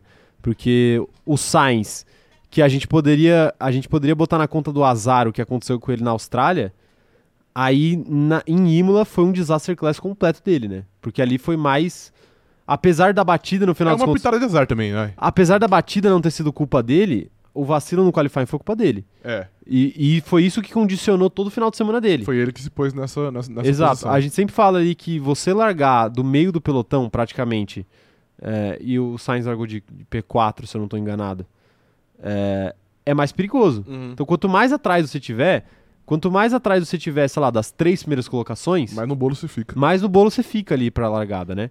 E aí, nesse perigo aí, numa pista que é estreita, como a pista de, Imola. de Imola, o Sainz ainda não largou tão bem, largou mal. Então, isso acabou ocasionando ali o- ele abandonar mais uma vez. Uhum. E logo em sequência a gente tem esse vacilo do Leclerc. Que até aquele ponto a gente falava, pô, ele ainda tá com uma vantagem muito grande, então ele pode vacilar. A questão é até quando ele vai poder continuar vacilando, Sim. né? Mal sabíamos nós que, na Sim. verdade, quem ia vacilar ia ser a Ferrari. Sim. Seguidas vezes, seguidas vezes. Mas mandem aí, mandem no chat, eu quero saber a opinião de vocês aí. O que, que vocês acham? Se esse foi talvez o primeiro duro golpe da Ferrari no ano ou se não. Quero saber a opinião da galera aí. É que olhando, olhando depois esse golpe parece tão. Parece mínimo, né? Parece mínimo, é? Mas naquele momento da temporada. Foi, foi forte, de fato. É, é o exercício que a gente tenta fazer aqui, né? Tenta Uhum. voltar com a cabeça do que era dois meses atrás, né? Que eu acho que foi quando o Leclerc foi mais questionado, né? Foi, Assim, foi. Será que ele tá pronto pra uma disputa de título mais ferrenha? Exato, exato. E assim, foi mais question... eu acho que ele foi mais questionado até nessa batida do que na da França, por exemplo, que foi uma batida mais importante, que fez ele perder mais pontos. É que no da França já tava tudo indo de mal a pior, né? Então, foi exato. a cerejinha do bolo. Exatamente, mas esse, bolo. esse era o ponto que eu queria chegar. Porque na França a Ferrari já tinha errado muito com ele. Então, meio que o Matia Binotto, entre aspas, não teria moral de chegar nele e falar, tipo, pô, tá de brincadeira, né? Sim. Porque a Ferrari tinha tirado muito mais pontos do que ele. A gente até fez a conta e postou no Twitter lá quantos Uhum. pontos a mais e a gente hoje a gente pode atualizar essa conta aí Pra ver quantos pontos no meio da temporada a Ferrari tirou do Leclerc e quantos pontos o Leclerc tirou da Ferrari. Mas, mas basicamente é isso. Quero saber a opinião da galera aí. O que, que vocês acham sobre esse golpe sofrido em Imola aí? Quero saber. É... O. Peraí que eu me perdi aqui, hein? O Vinícius Pereira falando aqui sobre a história do Rubinho ainda, que o que a Ferrari fez com o Rubinho na Áustria, a Mercedes fazia com o Bottas sempre. A diferença é que o Bottas não é brasileiro.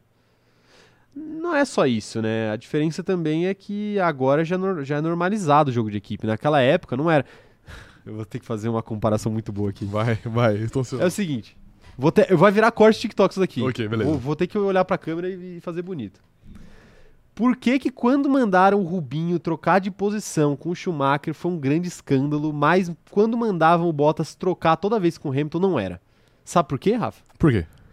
Porque jogo de equipe é igual combinar voto no BBB. Antigamente era um grande crime. Sim. Quem combinava voto era eliminado um por um. Era um, era um grande erro você combinar voto, era muito errado, era feio, Antiético. antiético combinar voto. Sim. Era um crime. É.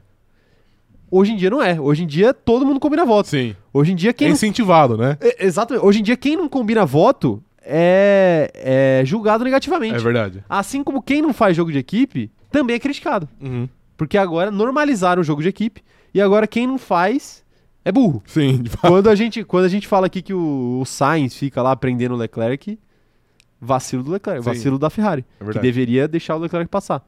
Tá perdendo tempo só, É verdade. não é? Sim, concordo. Gostou da analogia? concordo.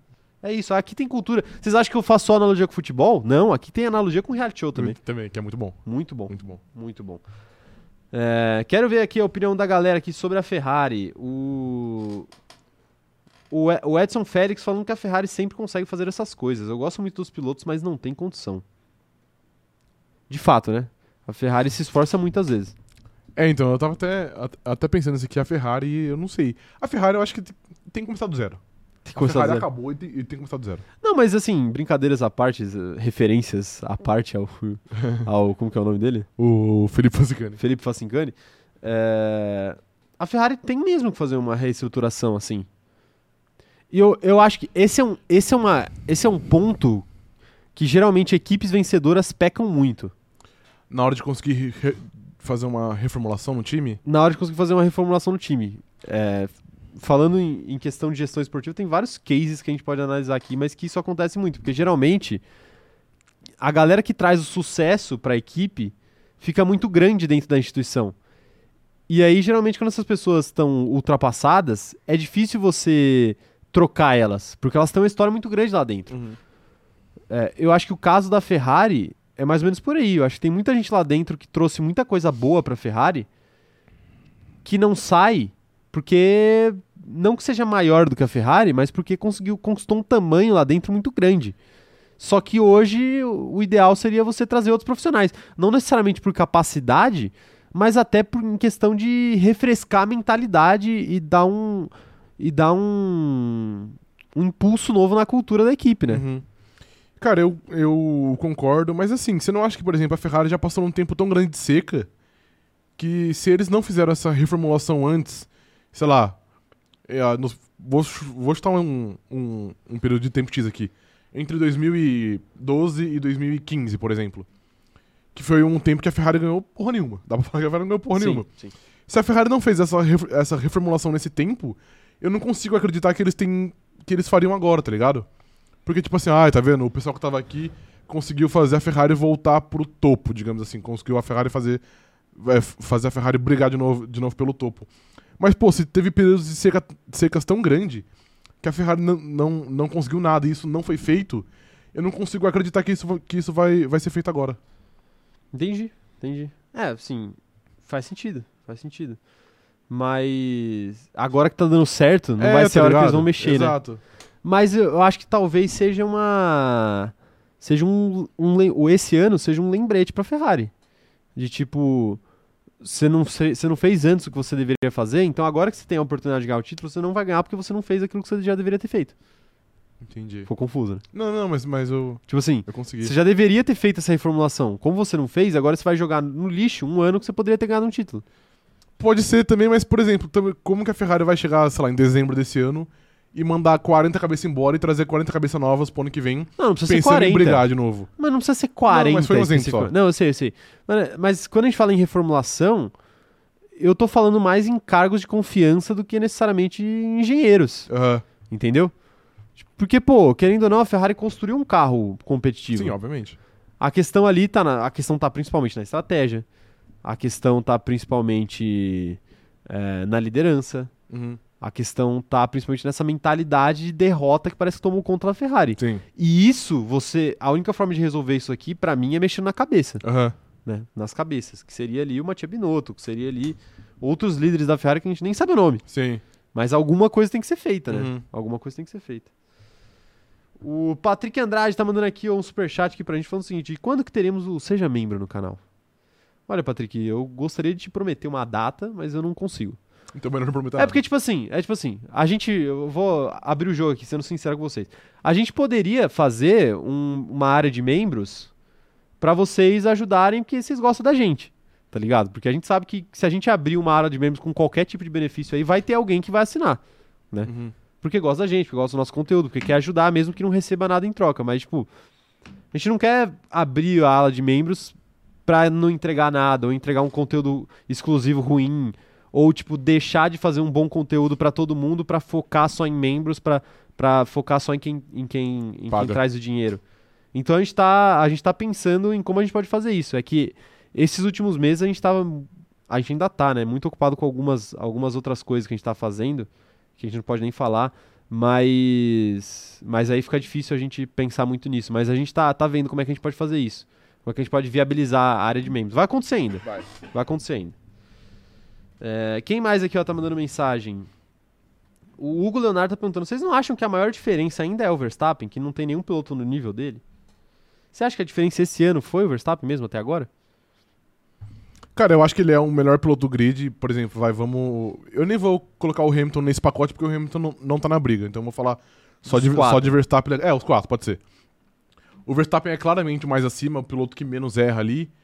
Mas o Leclerc é um ótimo piloto, eu acho que é de um nível parecido. Eu não acho que é tão bom igual, igual o Max, mas eu acho que é de um nível parecido. Só que, por exemplo, mesmo com o Max sendo um, um piloto melhor no geral, ele não deveria ter essa liderança tão grande igual é hoje. Porque a Ferrari, querendo ou não, sabotou muito, muito o Leclerc. Eu nem vou falar de, de quebras, porque eu acho que quebras é algo que rola e acontece pros dois. Mas, por exemplo, a Red Bull jamais deixaria o Verstappen de pneus velhos numa relargada em Silverstone. A Ferrari deixou. A Red Bull jamais deixaria. Deixa eu pensar um outro caso que foi muito ruim. É que É que o resto foi quebra, né? E É, aí a então, Red Bull não tem o que fazer. Faz parte, é. Então, sei lá. Eu acho que o Verstappen faz uma diferença, mas eu acho que por enquanto não é um fator determinante Não, eu- para esse campeonato. Eu sei outro caso. Eu sei outro caso. Ah. A Red Bull jamais deixaria o Verstappen perder um GP de Mônaco largando da primeira colocação, Pode ser, né? pode ser. É que ali-. Eu passo um leve pano porque eu acho que era, que era, que era perdível. Era perdível, ok, mas se, se o primeiro perdesse, eles não deixar o segundo perder, né? É, exato. Aí sim, Aí aí, tá. aí entra na conta Aí da tá. Ferrari. Errar não entra na conta da Ferrari, mas se bem que teve a história do Albon, né? O nosso larápio das bandeiras É, azuis. mas se a gente for olhar, sempre vai ter, tipo... Alguma coisinha. É, é, exato. Então, assim, eu acho que o Verstappen é um bom piloto, etc. Mas eu acho que nesse ano, por enquanto, ele não é um fator determinante. Eu acho que entra mais na escuderia Ferrari. Escuderia Ferrari. Pois é. E olha que eu sou Verstappen Zete, hein? Então, Verstappen Zé. foi difícil eu falar isso aqui. Eu, eu, Ok. eu morri por dentro. É, eu concordo com você. Tipo assim, a- o, o Verstappen, ele realmente é o melhor piloto da temporada até aqui, dentre os que estão disputando o título. É, até porque fica difícil a gente comparar com pilotos com outras competições, né, dentro da Uhum. Fórmula 1. Mas é o que você falou, né? Apesar de ser superior, ele poderia perder o campeonato, Sim. né? Se a Ferrari tivesse errado menos, a gente falou, a gente falou que tem a nossa conta aqui de quantos pontos a- o Leclerc tirou e quantos pontos a Ferrari tirou dele. É, que- é tipo, é claro que é normal que uma equipe durante uma temporada vai fazer um piloto ganhar e vai fazer um, um piloto perder. Uhum. Acontece, né? Assim como o próprio piloto também vai cometer esses erros. A questão é que na Ferrari é muito erro dos dois lados. É muito erro do Leclerc e é muito erro da própria Ferrari. Sim.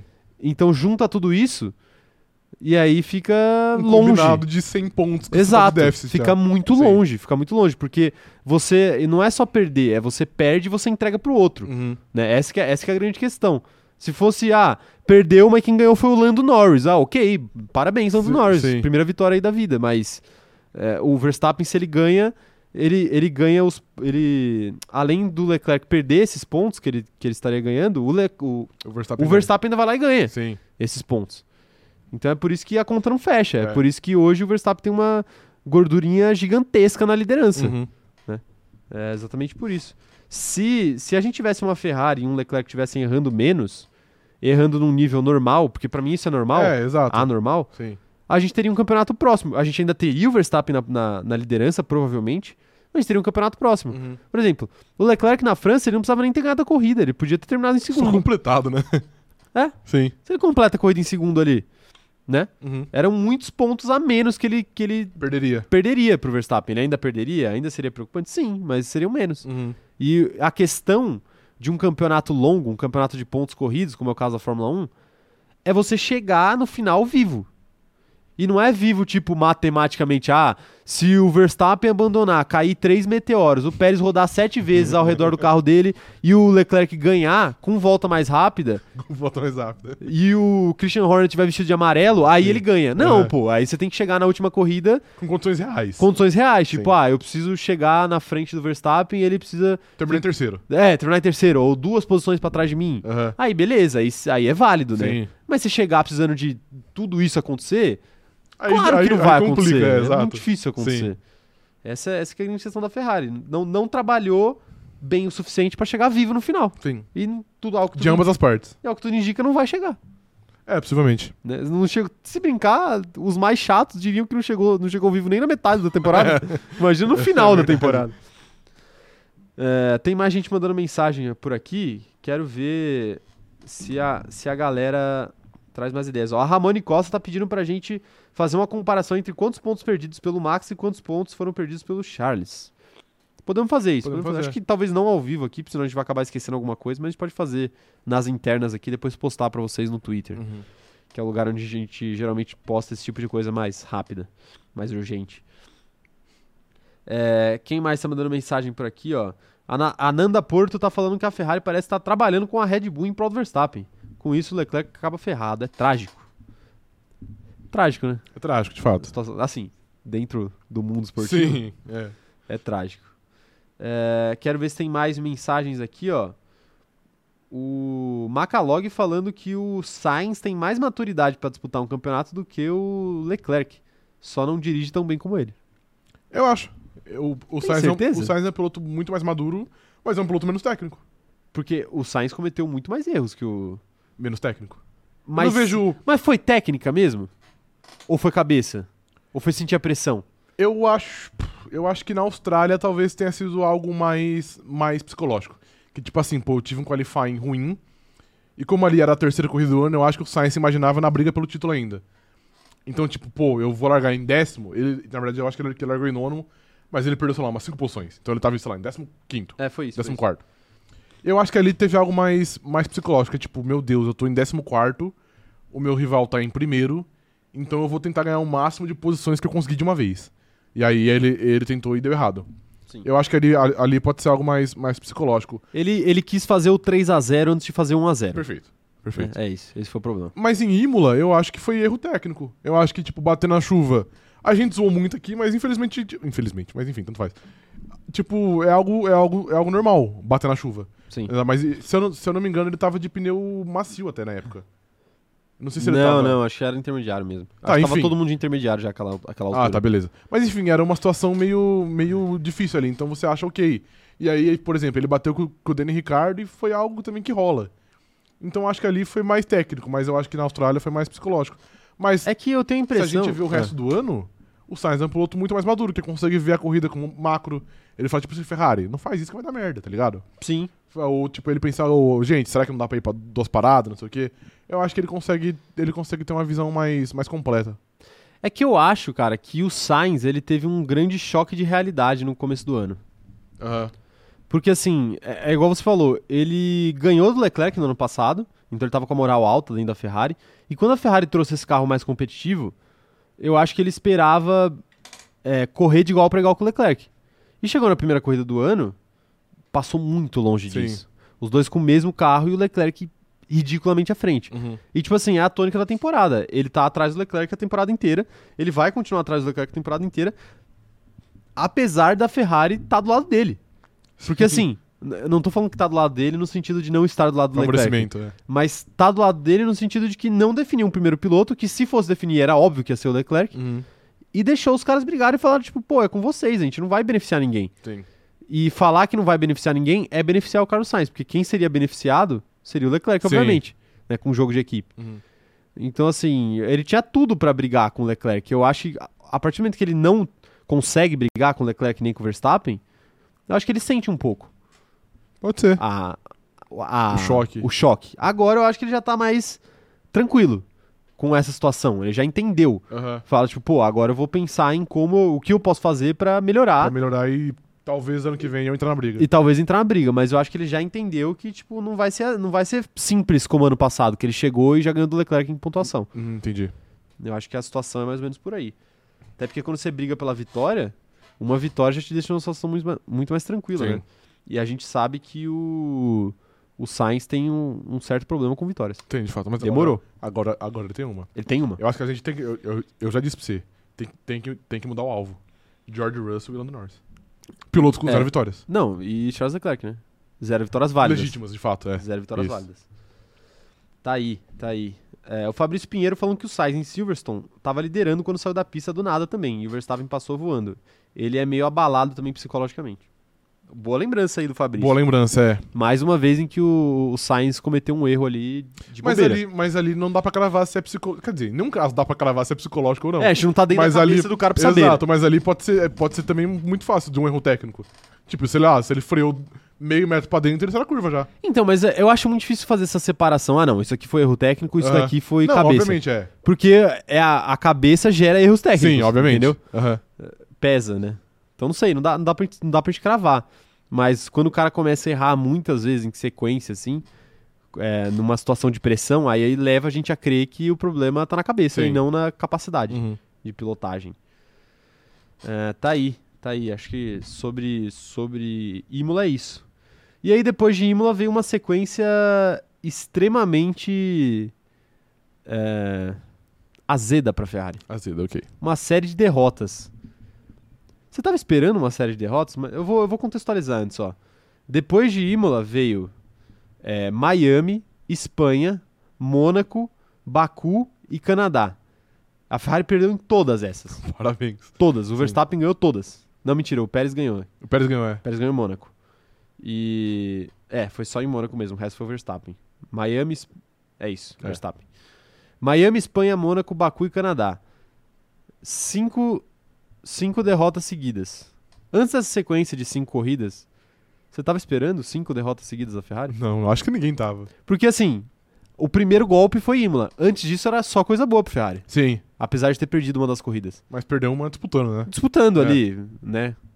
E aí chega em cinco corridas seguidas e, e perde. Perde de todo jeito possível, né? Sim. Perdeu em Miami largando da pole com Leclerc. Perdeu na Espanha é, tendo a liderança e abandonando a corrida. Perdeu em Mônaco tendo P1 e P2, um circuito de rua muito travado que é conhecido por, Por não ter não ter ultrapassagens. Perdeu em Baku com dois abandonos, coisa que não tinha acontecido com a Ferrari esse ano. E perdeu no Canadá com um dos pilotos tendo que trocar motor e largar lá de trás. Uhum. Então, assim, uma variedade incrível de derrotas. Sim, de fato, né? um gabarito pra, pra, pra Gabarito. perder aí, que é impressionante. Pois é. E aí, o que que gerou essa, essa série tão grande de derrotas da, da Ferrari? O que gerou é algo muito complicado, mas assim, obviamente aí começa a entrar os problemas de confiabilidade, né? Porque aí tem, nesse, nesse espaço de cinco corridas, a gente tem, tem três abandonos e tem um piloto largando de vigésimo em uma corrida. Sim. Então já, já complica bastante, né? Pois é. E, cara, mas de resto, eu acho que não tem muita explicação, na real. Eu acho que Miami a Ferrari perdeu muito por conta de. De pneu, que Aham. acabou muito rápido, e aí o Verstappen ganhou. E no resto, meio que a Ferrari tava na mão e acabou dando errado. Eu acho que era mais difícil a Ferrari. Eu acho que a Ferrari fez o mais difícil. Era mais difícil perder as cinco corridas do, do que ganhar cinco. Era mesmo. Era. É verdade. Até é verdade. porque se a gente olha que o carro da Ferrari é bom em circuito travado, igual a gente fala sempre, Mônaco é travado, Espanha é travado. Mas a gente tinha Miami, por exemplo, que favorecia muito a Red Bull pelo, pelo tamanho da Pela reta. reta, sim, é. Que a Red Bull tinha muito mais velocidade Sim. reta. Ainda hoje tem, mas naquela época, naquele momento do campeonato tinha muito Era mais. gritante, é. né? Então acho que talvez fosse o circuito que mais favorecia a Red Bull. A Red Bull, sim. Você até deve ter falado isso aqui. Falo deve, porque eu não, não cravo. Obviamente, você não vai ver também. Não vou, é, não vou procurar, entra naquilo que eu falei da mentira. Sim. Mas, por exemplo, nesse, nesse período de tempo, apesar de, de Miami realmente ter uma reta mu- muito grande, são praticamente só circuitos de rua. Sim. Onde a Ferrari, teoricamente, deveria ser muito, ser muito mais forte. Mas a Red Bull ano passado já era superior em circuitos de Circuito de ruas rua, também sim. do que a Mercedes, né? Aham. Então acho que dá pra gente botar na balança isso daí também. É Sim. que a, Fe- a Ferrari era boa em circuito de rua também. É. Em circuitos mais travados. Sim. No ano passado já. Uhum. E essa característica meio que ficou pra esse ano, mas a Red Bull se superou ali. Conseguiu, é. Conseguiu. Tá, tá construindo uma tradição em circuitos de rua, a Red Bull, né? Sempre teve, né? É, sempre teve. Eu acho que se- sempre foi, foi muito forte, mas sempre tinha um motor Renault, que era uma merda. Agora tem um motor Quebrado. de gente, é. Ok, ok. Tá aí. Mas é, é isso. Sequência de derrotas da Ferrari que deixou a Ferrari numa posição muito complicada, né? Muito complicada. Eu acho que algumas dessas derrotas também foram muito frustrantes. A Espanha foi. Acho que Muito foi muito frustrante, frustrante. Foi. foi. muito frustrante. Eu acho que a Porque o Espanha Leclerc ia é dominar com tranquilidade, né? Do ano? Eu acho que é. Talvez seja. Porque ele tava com uma liderança tranquila. E aí, quando ele abandonou, você não tinha um segundo piloto, porque o Sainz tinha ido pra Brita algumas voltas antes. É, é verdade. Então, meio que quando o Leclerc saiu numa liderança tranquila, a corrida meio que foi embora. Porque aí ficou duas, duas Red Bull e o Russell brigando só. E o E o Russell. Sainz é. lá atrás. E o Russell que a gente sabia que não ia conseguir segurar a Exatamente, corrida inteira, né? isso. E, e nessa corrida a gente ainda teve o Hamilton no final da corrida passando o Sainz. Uhum. O que acho que talvez foi a cereja do bolo do- da corrida Da horrível da, da, da. Ferrari, né? Que, que é um piloto Ferrari sendo ultrapassado por um piloto Mercedes que naquela altura, apesar de ter levado updates né, para aquela pista Uhum. de, da Espanha, é, a gente não, não considerava como uma equipe relevante Sim. né, dentro dessa briga aí com Red Bull e Ferrari. Eu acho engraçado até porque em Imola eu falei no Twitter, eu usei a, eu, eu usei a seguinte palavra para fazer um tweet, é, a seguinte expressão, tragédia ferrarista. Eu usei isso porque na minha visão era, era, era de fato uma lógico. Tragédia. Dentro do que é o esporte, era uma tragédia. Eu não tô comparando com uma queda de um avião, por exemplo. né? Dentro do que é um esporte, você- o que aconteceu com a Ferrari ali foi meio que uma tragédia para as ambições dela no Uhum. campeonato. O que aconteceu em Imola. E, e uma torcedora veio encher meu saco falando, não, porque não é uma tragédia, porque não sei o quê, porque não sei o que lá. E eu tipo, pô, por que, que não é uma tragédia? Porque a Ferrari. tá- Vamos pensar, a gente tem que pensar o que, que a Ferrari esperava antes e o que a Ferrari conseguiu depois. E se a gente pegar a Imola, é uma, é um grande, é uma grande mostra de que o que ela esperava foi, era muito melhor do que ela acabou recebendo. Eu acho que na Espanha aconteceu a mesma coisa. Uhum. Por isso que dá pra gente categorizar aí como Como tragédia, tragédia, ferrarista. sim, total. Né? Você teve um, você teve um Carlos Sainz no final brigando pela, pelo P4 e Sim. só conseguiu recuperar o P4 porque o, o Hamilton teve um- algum problema lá. Uhum. Senão nem P4 ele ficaria, Ele ficaria atrás das P5. duas Mercedes. Sim. Então a gente teria uma Ferrari abandonando e a outra atrás das duas Mercedes. Que ia ser bem, bem chato, né? Bem ruim, que É. foi o que acabou acontecendo também na França. É, mas na França eram outras condições. Tipo assim, tem, É, um, o tem um Sainz largou lá de novo. trás. É, então, ele, ele largou ele tomou punição ainda, enfim. Sim. Mas, mas é, é isso. Quero ver a participação da galera aí. O que, vocês, que, que vocês acharam dessas cinco derrotas seguidas da Ferrari? Surpreendeu? É, quero ver aqui que o nosso chat tá mandando aqui, ó. O, a Milena Oriá falando aqui, acho que o Sainz tem mais, entre aspas, estudo, mas não tem tanta garra ou habilidade quanto o companheiro de equipe. Você acha que o Sainz ele é mais estudioso do carro, estudioso das estratégias, estudioso da, da corrida? Não. Na verdade é bem difícil gravar. Pode ser até, até que ele seja, mas eu já, já vou trazer uma crítica agora pra ele, então. Traga. É porque normalmente esses pilotos que não têm uma técnica tão refinada, eles têm que compensar de um outro jeito. Então, sei É. lá, talvez o Leclerc não fique quatro horas na frente de um computador lendo data e vendo telemetria, não sei o que, mas talvez o Sainz fique. Porque o Sainz sabe que se ele não fizer. Se ele fizer o mínimo, ele não vai conseguir derrotar o Leclerc. Ele precisa fazer mais que o mínimo. Sim. Entendeu? Eu acho que eu acho que meio que isso foi uma foi uma questão que perdurou a carreira dele inteira, né, se a gente parar pra pensar. Ele ele talvez nunca tenha sido o mais talentoso desde que ele chegou na Fórmula 1, porque ele chegou, ele era companheiro de equipe do Verstappen. Aham. E aí, pô, você quer se criar sendo companheiro de equipe do. Verstappen? Tem, tem que sentar Sim. e estudar mesmo, fazer um gosto diferente. Depois ele foi pra Renault, ele era companheiro do Huckenberg, é isso? Do Huckenberg, é. Que provavelmente também era mais talentoso que ele. Em questão Aham. de talento, assim. Não Sim. que ele seja um maior piloto na Fórmula 1, obviamente não é. Mas. Pra tristeza do Rafa. Mas mais talentoso talvez ele fosse. Sim. E aí o Sainz tinha que fazer alguma coisa pra, Diferente. pra diferente. Aí chega na, chega na, na McLaren contra o Lando Norris. Aí eu acho que já é mais parelho. Mas ainda assim, talvez o Lando Norris hoje seja um cara com muito mais potencial do que ele. Naquele momento, o Sainz era mais talentoso, mas é porque o Lando era um cara mais novo, né? Ele tava chegando Exato. ali. Talvez, mais, talvez a maturidade que, que, que fazia a mágica ali. E aí ele vai correr com o Leclerc agora. Então, assim, ele teve. Ele foi companheiro de equipe de pilotos muito talentosos. Né? Acho que talvez ele tenha que, teve que fazer algo a mais aí a carreira inteira dele e, e hoje ele Ele- adquiriu ele essa maturidade. É. Aham. É que também é muito, é muito difícil isso, porque eu acho que sempre tem essa discussão, não só na Fórmula 1, mas no esporte, que é tipo, ai, as, as pessoas que são tidas como talento sobrenatural, assim, o pessoal tem uma leve ilusão que as pessoas não são esforçadas ou estudiosas. Exato, tipo, exato. ai, só porque, sei lá, o LeBron James é muito bom, ele não fica treinando. O Stephen Curry acerta a bola de três porque é o dom dele, não porque ele chuta mil bolas de três por dia. Sim. Então, tipo, não acho que o Leclerc também não abre o computador, não fica estudando telemetria, não sei o quê. Eu acho que todo mundo faz isso. Mas tem, mas tem. Pode ser que o Sainz faça mais do que a média da Fórmula 1, digamos Ou tem assim. uma facilidade maior. Não necessariamente ele faz mais, mas ele tem mais uma facilidade maior. é, é. pode ser também. Pois é. É, Quem mais tá mandando mensagem por aqui, ó? O Gabriel Sonda falando que ele acha que o Max faz a diferença por ter um carro pior, mesmo a Ferrari sendo ruim em gestão de corridas e poucas corridas Leclerc e Sainz perderiam para Pérez ou para Mercedes. Eu concordo com essa segunda parte de que se a Ferrari fosse melhor na gestão de corridas, elas perderiam poucas corridas para o Pérez e para Mercedes. Uhum. Eu só discordo quando ele fala essa história de carro pior pro Max. Tipo assim, eu acho que esse ano a gente teve momentos e momentos. Tivemos alguns momentos em que o carro da Red Bull tava melhor e alguns momentos em que o carro da Ferrari tava melhor. Então, eu não acho que dá pra dizer, ah, ele tem, ele tem o carro pior. E por isso ele está fazendo muito mais diferença. Não, acho que o carro da Red Bull é bem bom. Talvez o Pérez que puxe um pouquinho pra baixo às vezes. É, é algo semelhante ao que aconteceu ano passado. Talvez em mais momentos da temporada o carro da Mercedes fosse melhor, mas em vários momentos da temporada o carro da Red Bull era melhor. Sim. Né? Então acho que fica, fica por aí. É difícil falar, ah, tem um carro melhor ou um carro pior. Eu até acho que o carro da Red Bull é um carro pior em relação ao da Ferrari, mas é que também a Red Bull não é a Haas, né? Eu acho que é um carro, é um carro competitivo. Tipo, eu acho que faz parte ser levemente pior. Sei lá, eu acho normal você ter um carro levemente pior e conseguir sair no fim do ano como, como campeão. Você acha que se o, o Max tivesse o carro da Ferrari na mão, ele faria muito mais pontos do que ele fez? Só o carro da Ferrari, sem a Sem equipe a- da Ferrari. sem o combo. Ok, só o carro, sim. O carro e a equipe da Red Bull. Eu, eu, eu acho que sim. O carro da Ferrari e a equipe da Red Bull. Eu acho que sim. Perfeito. É que, tipo, mais pontos é fora também, né? Porque Não tem. É, ele, já faz o ganhou, máximo de ganhou, é, ganhou É. cinco corridas seguidas, né? A gente tá falando aqui agora. Cinco não, né? Mas ganhou 4 barra É. 5. Vai ficar difícil ele fazer mais do que isso, né? Fica difícil. É, o Félix tá falando que a Ferrari é reativa na estratégia da Red Bull. Eles modificam a estratégia na medida que a Red Bull faz as coisas. Às vezes fazer o arroz com feijão seria a melhor opção.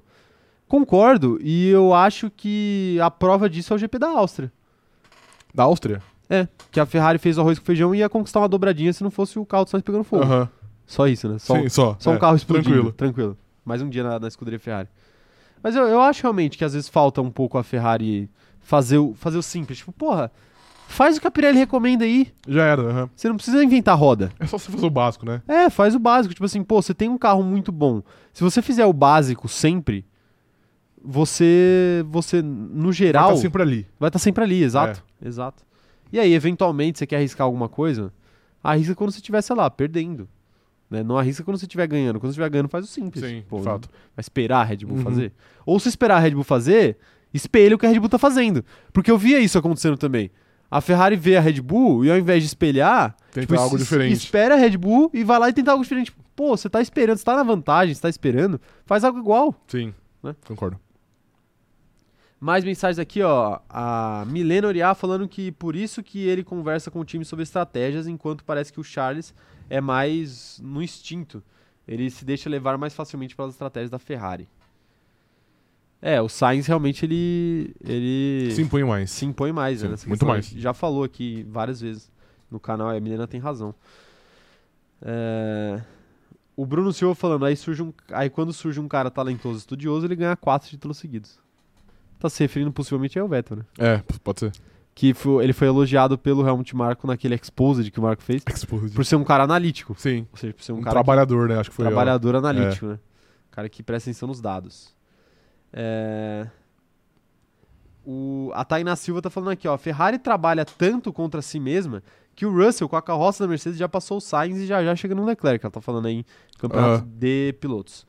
É, E dependendo de como for o retorno das férias do Hamilton, com o TCC, passa as Ferraris. Com o TCC. Não, é que agora o TCC TCC acabou. tá pronto. Ele, É, se acabou. aproveitando do TCC Sim. que ele fez, tá pronto, né? É que assim, também pra ser honesto, vai. O Russell tá muito na frente porque o, o Sainz explodiu o carro quatro vezes e em duas ele foi na brita também, né? É. Não, que, não que não seja mérito do Russell tá na frente.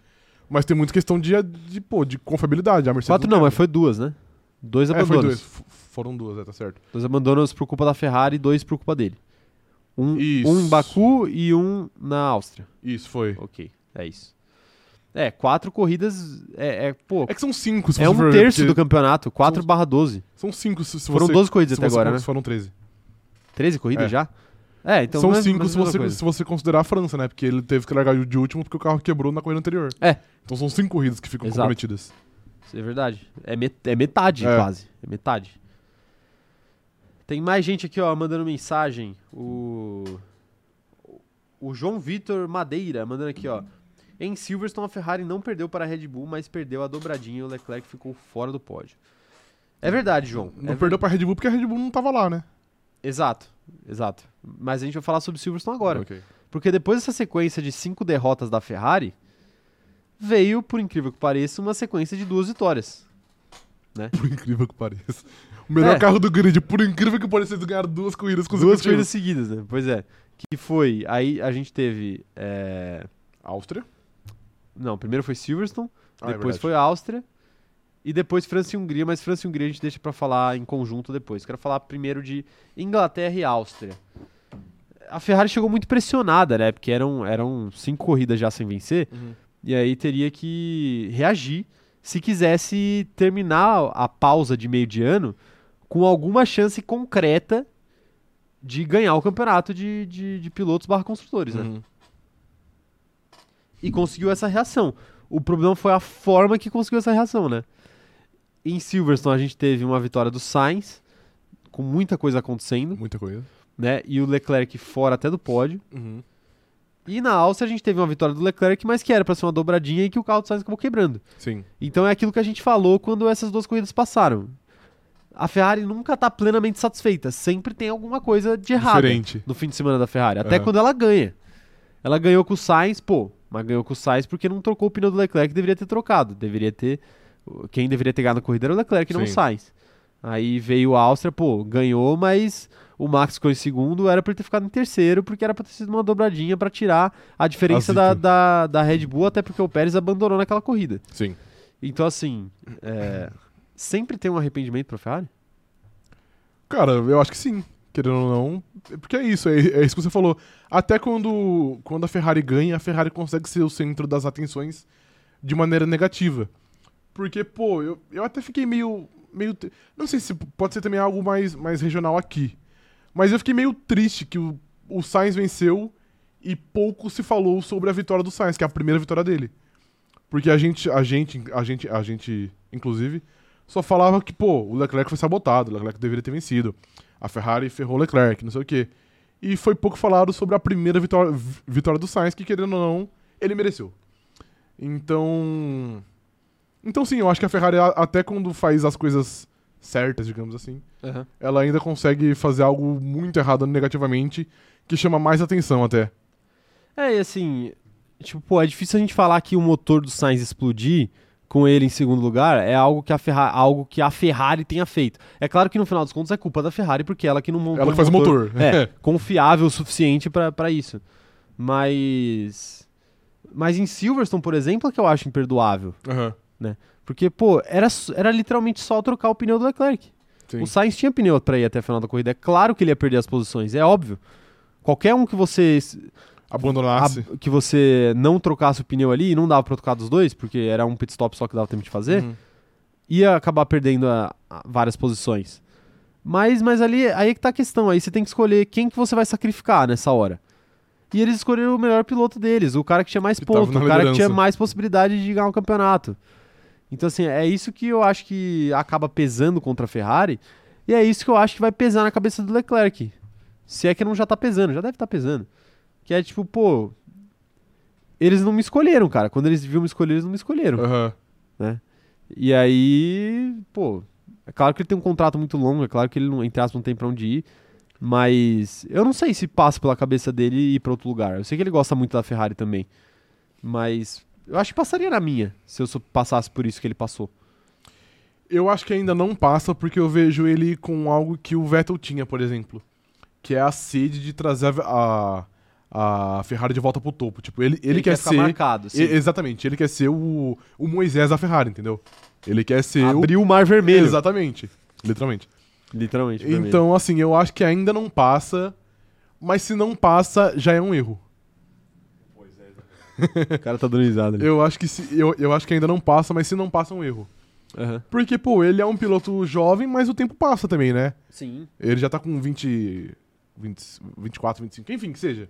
E ele tem um, um contrato de mais al- alguns anos, alguns anos com a Ferrari. Eu acho que ele tem que começar a pôr isso, isso na- nessa, nessa balança. Tipo, pô, será que daqui a dois anos a Mercedes não vai estar com um carro similar, só que eles fazem menos cagada, então talvez eu tenha chance, chance mais alta lá? Eu acho que ele tem que começar a, a cogitar, porque nessa de quero dar um título muito pra Ferrari, o Vettel ficou aposentado. É, é Querendo foi o fim da carreira do Vettel. É, exato. Foi o fim da carreira do Vettel. É um cara que tinha quatro títulos, poderia ter mais, Sim. né? E, e não teve. É, o Leclerc, pra mim, eu acho que se ele ganhar um título antes do, do término do contrato dele, eu acho que ele já pensa duas vezes se ele vai renovar ou não, entendeu? Porque eu acho que o objetivo máximo realmente é esse. Uhum. Até pela questão do. Do, do, Do Bianchi. Julius, aham. Do Julius Bianchi. Charles Bianchi é foda. do Julius Bianchi, né? Que é o, é o tio do Leclerc, porque não sabe que acabou morrendo no acidente na Fórmula 1. Ele era piloto de Fórmula 1, reza a lenda que ele estava fechado com a Ferrari. Ele acabou não conseguindo ir para a Ferrari pelo acidente, enfim, fatal que ele sofreu. E eu acho que o Leclerc tem essa questão de querer ganhar pela Ferrari, não só para tirar a Ferrari da zica, mas também por fazer aquilo que o tio dele queria ter Fazer. feito. aham.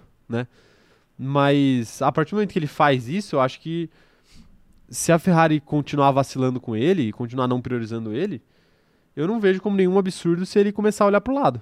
Entendi. É que também Porque falta, a gente vai falta ter- muito tempo, né? Até esse, esse, esse contrato dele ah, acabar. falta, mas nem tanto, né? 2024, se não me engano.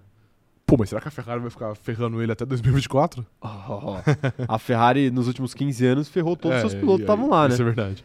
Bom E, e, tipo assim, pô, ele ganhar um, um título até 2024 não acho nada muito impossível. A gente tem. também. Esse ano já foi, a gente tem o, o ano que vem e o próximo. Uhum. Se ele ganhar ano ano que vem, aí eu acho que é o ideal pra ele, porque aí ele tem todas as cartas na mão. Porque ele vai pra um último ano, pra um momento de renovação, com a carta tipo, ó, eu sou campeão mundial com vocês me, me ferrando. Aham. E aí ele vai poder dar Meteu as o pé, cartas, né? Sim. A gente não sabe o que, que vai acontecer com a carreira do Hamilton também, mas ele pode estar de olho no- na vaga do Hamilton, ele pode estar de olho na vaga do Pérez, Uhum. ele pode estar de olho em muitas vagas aí Sim, pelo, pelo, pelo grid. concordo. Né? E tem que ver também se alguma equipe não vai surgir aí do nada, também vai que, né? É verdade, tem isso ainda também. Fernando Alonso vai surgir com a Aston Martin. Isso. Quero saber a opinião da galera aqui então, hein, sobre essas duas vitórias aí da Ferrari que acabaram tendo um gosto agridoce. O Fabrício Pinheiro fala, perguntando aqui, mas se o Leclerc sai da Ferrari, vai pra onde? Pra Alpine? Acho que não tem muita opção competitiva, tirando talvez a McLaren. Não, então, Fabrício, as opções é, é só Mercedes ou Red Bull. Red Bull. Não Hoje, tem né? outra opção. Hoje, é, hoje. Mas a questão é que você fala, ah, hoje não tem assento disponível nessas equipes. Não, mas o contrato dele também não acaba hoje, né? Sim. O contrato dele acaba em 2024, então eu teria que ter assento vago nessas equipes para 2025. Uhum. E por duração de contrato, tem. É claro que a Mercedes vai tentar renovar com o Hamilton o máximo que ela conseguir. E é claro que a, a Red Bull tem uma academia de pilotos muito forte e vai pensar duas vezes antes de trazer alguém de fora. Mas é o Leclerc, né? Sim, de fato. É um cara É muito. um cara que, você não pode passar assim tão fácil. Não pode. Se tiver É. a chance de fechar com ele, Você tem que fechar. tem que Ou fechar. pelo menos tentar, né? Tentar, porque senão ele vai estar tirando ponto de você em outra equipe. Sim, de fato vai. Se o line-up de pilotos da Ferrari fosse Carlos Sainz e. Sei lá, fala alguém mediano. Mick Schumacher. aí. Mick Schumacher, acho que a Red Bull estaria muito menos preocupada do que tá hoje. Com né? certeza. Hoje não tá, né? Mas quando começou a temporada. A Mariana Rodrigues falando aqui, ó, com certeza já pesa na cabeça do Leclerc. Viu, viu as fotos de férias dele? O semblante de depressão, é claro. Eu não acho que ele tava muito depressivo naquele iate dele, não. Acho que ele tava feliz. Tá- Você acha que Eu acho que ele tava feliz. Não, você acha Mas que- tá faltando um, um protetor Um solar. bronze. hein? Um, não, protetor solar, mano. Tá ficando vermelho. É tá na é- cor das cortinas já aí, ó. Não, então, é que ele não sabe se bronzear, né? Essa é a grande realidade. Porque aí ele, ele, ao invés de se bronzear, ele se queimou. É diferente. Sim, de fato. Ele não ficou moreno, ele ficou vermelho. Sim, né? Esse foi a- o grande erro de Leclerc esse ano. ok. Esse ano. Esse o ano. maior erro dele. O maior erro Ok, dele esse beleza. ano foi errar ali no, no protetor solar. É, E, assim, você tá dizendo então que não existe depressão Eu sabia que você falar isso. Não, não. Eu, não- eu, não, eu, não, eu não tô falando isso. Existe. Quer, quer, um, quer a cara da depressão no iate? É, É o Elon Musk, pô. perfeito. Definiu. Aquele shape dele ali, pô, Definiu muito bem. complicado. Sim, definiu muito bem. Não. Existe, mas. Pô, o cara parece um... Ele mas é, tudo ele no é, iate fica melhor. Ele é muito entendeu? branco, né? Ele parece um O Elon Musk? É. Muito, muito. Ele é, mu- ele é muito Ele é mais do que o Leclerc. Muito mais que o Então, é, é outro, tipo assim, pô, o cara é trilionário, pô. Você não pode tirar 10 minutos do seu dia pra ir pra praia? Pois é. Fala, Elon Musk, vai curtir a vida, pô. Não pode, ele tá muito ocupado manipulando nações. Manipulando Isso. ações, é fingindo que vai comprar o Twitter. Exatamente. Ah, cara, você tá fazendo um bullying com o Elon Musk. Sim, Exato. sim. Exato. Eu não faria bullying com uma pessoa comum, mas com o Exatamente. Elon Musk eu posso. Ele merece. bullying. Merece, pô. O cara é bilionário. Sim, de fato. O que, que vai mudar na vida dele fazer um bullying Nada. com ele? Nada. Nada. Eu também. Então vou- vou criticar o. ok. Da pior forma que eu puder. Vou humilhar o Elon Musk da pior forma que eu puder. A Mariana Rodrigues mandando aqui, ó. Breaking news. A Ferrari, a McLaren acaba de anunciar Charles Leclerc como mais um dos seus 540 pilotos. Pode ser também. Tá aí, a, a McLaren que todo dia anuncia um piloto diferente, Sim. né? É o, é o grande método aí, Zac Brown de, de gestão de equipes. O Machine Gun Magno falando aqui pra gente, ó. O peso está sob os ombros de Charles Leclerc. O nosso bom vivando grid está triste. Não, bom vivando grid é o Pierre Gasly. É o Pierre Gasly. Se bem que o Leclerc é amigo dele. Sim, de fato. Então, talvez mereça o título também. Mas o amigo do Batman não é o Robin. Que, Gostou? que cê- meu Deus. eu não vou nem questionar isso daqui. Não, só porque amigo não quer dizer que ele é um bom vivan, entendeu? Ah, entendeu? Ele é tá bom. amigo, mas porra, o Batman é o Batman, o Robin é o Robin. Ok, per... Entendeu? não, agora eu entendi. Perfeito? entendi. O sidekick É, não é o herói. exatamente. Beleza, beleza. O Magno completa aqui, é, ele realmente está triste, de acordo com fotos recentes, como a Mariana disse, mas vou levar ele pra um rolê com o Mano Toguro, é os guri. Pode ser, parece Meu que Deus, o o Toguro tá Toguro- vivendo a vida, O Toguro né? tá Ele vivendo, Tá vivendo a o Toguro vida. tá vivendo a Sim. vida aí. Vai, leva, o, leva o Leclerc pra mansão maromba, ele tá precisando de um shape, de né? um shape Do mais, shape, mais tá, pesado, sim. né? Um shape mais parrudo. Pra carregar a Ferrari, né? Carregar, Isso, ferrar nas costas, isso. exatamente. Só que aí se ficar muito pesado também, vai ficar, vai ficar devagar. É difícil, é verdade. Vai ficar devagar aí o Charles Leclerc. É, quero ver mais mensagens aqui chegando sobre Leclerc, sobre Ferrari. O. Quem mais aqui, ó?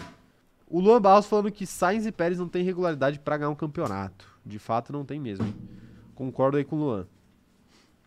E. O Fabrício perguntando se. ele- falando que ele não sabe se, se valeria a pena arriscar uma briga interna entre Verstappen e Leclerc e Russell e Leclerc. Eu acho que talvez Verstappen e Leclerc tem mais chance de dar atrito, mas Russell e Leclerc eu sinceramente não vejo. Ah, eu acho que as coisas mudam muito rápido, viu? Não, mudam, claro que mudam, mas tipo, Aposto que o. são dois pilotos muito, são dois pilotos muito limpos, né? É, mas aposto que o Toto Wolff também achava, não. Nico, Nico Rosberg e Lewis Hamilton jamais vai dar nenhum BO. Ah, os dois. Jamais vai dar nenhum BO. É que, pô, eu não, eu não vou lembrar agora qual que era a visão das pessoas do Nico Rosberg antes dele antes dele assinar, antes dele assinar não, antes do Hamilton assinar com a Mercedes. Aham. Não lembro agora se, se a galera considerava ele um cara mais ríspido ou não. Mas o, o Hamilton, por exemplo, já tinha histórico de várias confusões. Obviamente que tinha, sim. Na, na carreira Então, curta dele. Mas eu acho que essa situação é mais ou menos parecida com a do Leclerc. Mesmo que você olhe e fale assim, putz, talvez dê merda, é um cara tão qualificado tecnicamente que você não pode perder a chance, entendeu? Não pode, não Não pode. pode perder a chance. Depois, se der merda, você tenta resolver, mas ah, você tem que tentar. Assim, eu acho que só, só não valeria tanto a pena se você tivesse a certeza absoluta de que o Russell é muito melhor que o Leclerc. Aham. Coisa que claramente ele não é. Sim. Ele, é ele talvez. Ele ia falar que ele é melhor. né? ele talvez seja um pouco melhor, talvez seja um pouco pior. A gente não, não, não sabe exatamente ainda porque ele não teve material de carro pra mostrar Sim. isso pra gente. E talvez esteja um momento de amadurecimento diferente da carreira do, do que o Leclerc tá. Mas se você tivesse a garantia de que ele é muito melhor, aí beleza, aí nem contrata o Leclerc, Uhum. né? Que talvez seja o caso do Verstappen. Você sabe que o Verstappen é melhor que o Leclerc. Sim. Então, às vezes, nem vale a pena você Uhum. trazer o, o Leclerc. Especulações, né? Silly Season. Silly Season. É, O João Vitor Madeira falando que pra ele, se o Gasly substituísse o Sainz, seria, seria melhor pra Ferrari. É um piloto melhor. Concordo. Acho que não é garantido, 100% garantido, mas a minha expectativa também seria essa. Sim. Dele render mais do que o Sainz. Uhum. Eu acho um piloto melhor também. O Nelson Rodrigues falando aqui, ó, a Ferrari é que nem o Milan. No, no passado eram vencedores de vários títulos, mas agora estão adormecidos. Mas o Milan já ganhou algo e a Ferrari não. É verdade. O, que Milan leva a felicidade pra Itália. É ao verdade. contrário da Ferrari. Ao contrário da Ferrari. É, bem pensado. E o que falta pra Ferrari talvez seja a Zlatan Ibrahimovic. Pode ser, verdade. É o que faltou pro Milan aí. Ele voltou, o Milan ganhou. É verdade.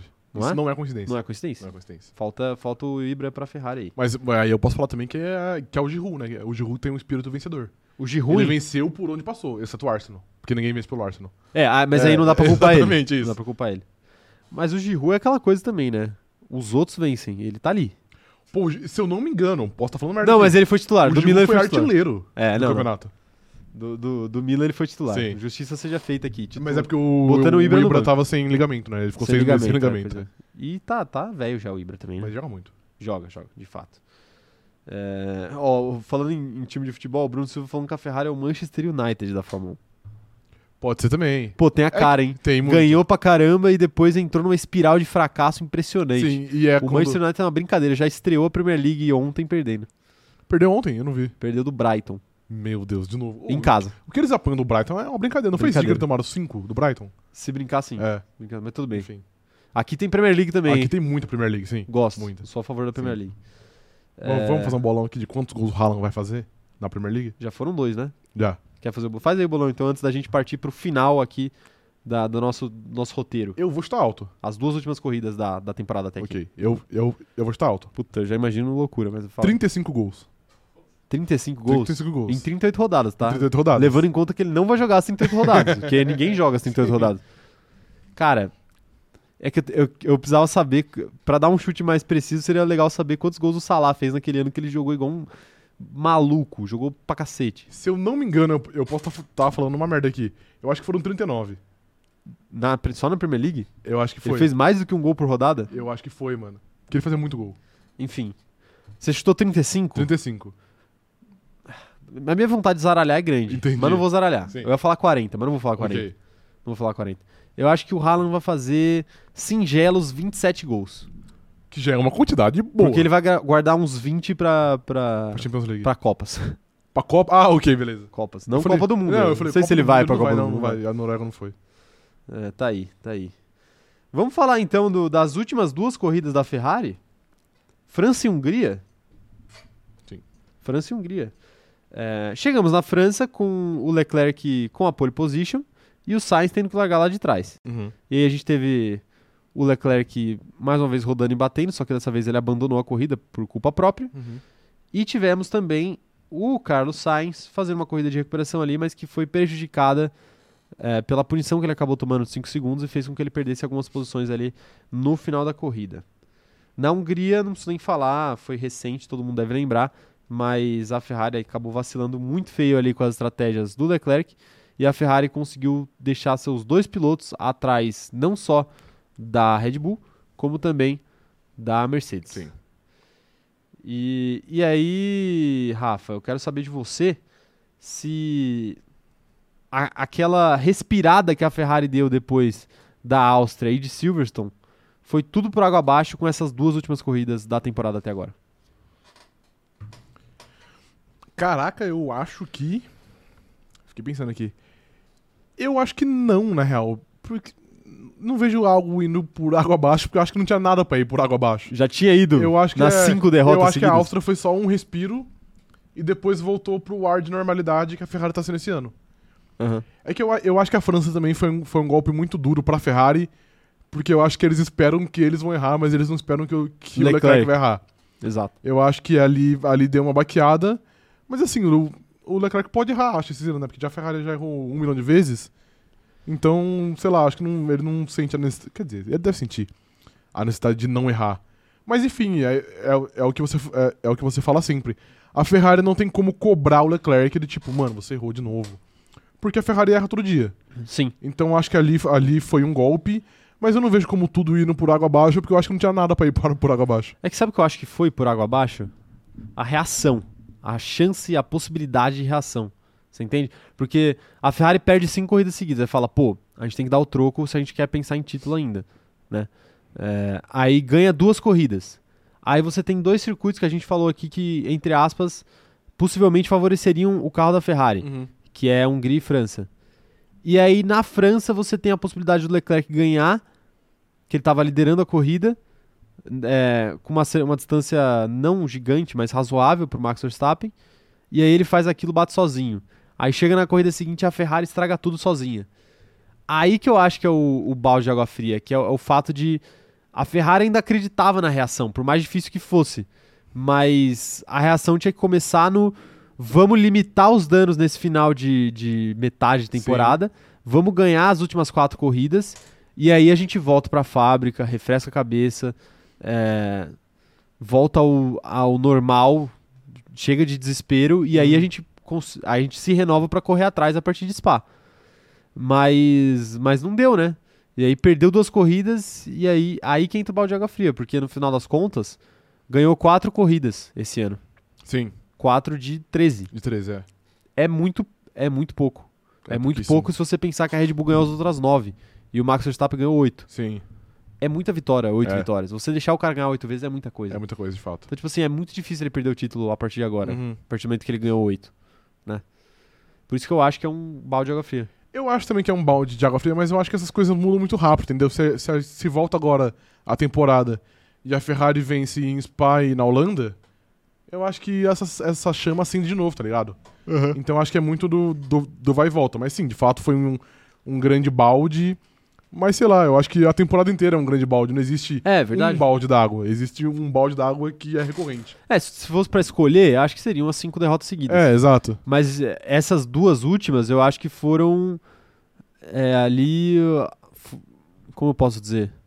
Foi a vida ceifando o restinho de esperança que ainda tinha no copo da Ferrari. Entendi. Ok, Entendeu? Forte, né? Ai. É, mas é, porque, tipo assim, apesar de tipo, a galera já ver que tinha ido por água abaixo, ainda tinha uma esperança ali.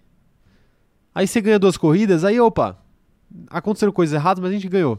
Sim. Aí vem mais duas Entendi. derrotas, mais duas vitórias de Max Verstappen, em uma que ele largou de décimo. Cara. É, não, é isso. A, a Hungria pega muito porque o cara largou de décimo e o Pérez largou de décimo primeiro. Aham, E os dois terminaram lá na Na frente. frente, é. Você entende? Sim. Então, putz, complicado. O, o Sainz ainda terminou na frente do Pérez, né, na Hungria. Terminou, é Mas verdade. o Leclerc nem isso. Sim. O Leclerc terminou em sexto. Né? Estratégia horrorosa da Ferrari. Horrorosa.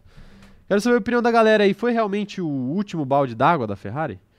É, Espero que não, porque tem mais aí. O, quem, quem disse que a galera não corri, que a galera corrige a gente só sobre Fórmula 1? Aham. O Felipe Santos está corrigindo aqui a informação. hein? É O, rec- óbvio que o Salah não fez 39 o gols. recorde do Salah e atual recorde é, com 20 times é de 32 gols. O recorde histórico, fora a era Fora da Premier era Premier League, League. é de 34 do Alan Shearer e do Cole, que foi na era com 22 times. Que Cole? O Joe Eu Cole? imagino que seja o Joe Cole, é. Porra, ele fez isso tudo de gol? Cara... Ah, ele jogava na frente, né? E ele pegou um time bom, É verdade, né, pra verdade. ele. Agora, sei lá, se for o Wesley Cole, aí eu vou ficar um pouco surpreso. É, Na lateral.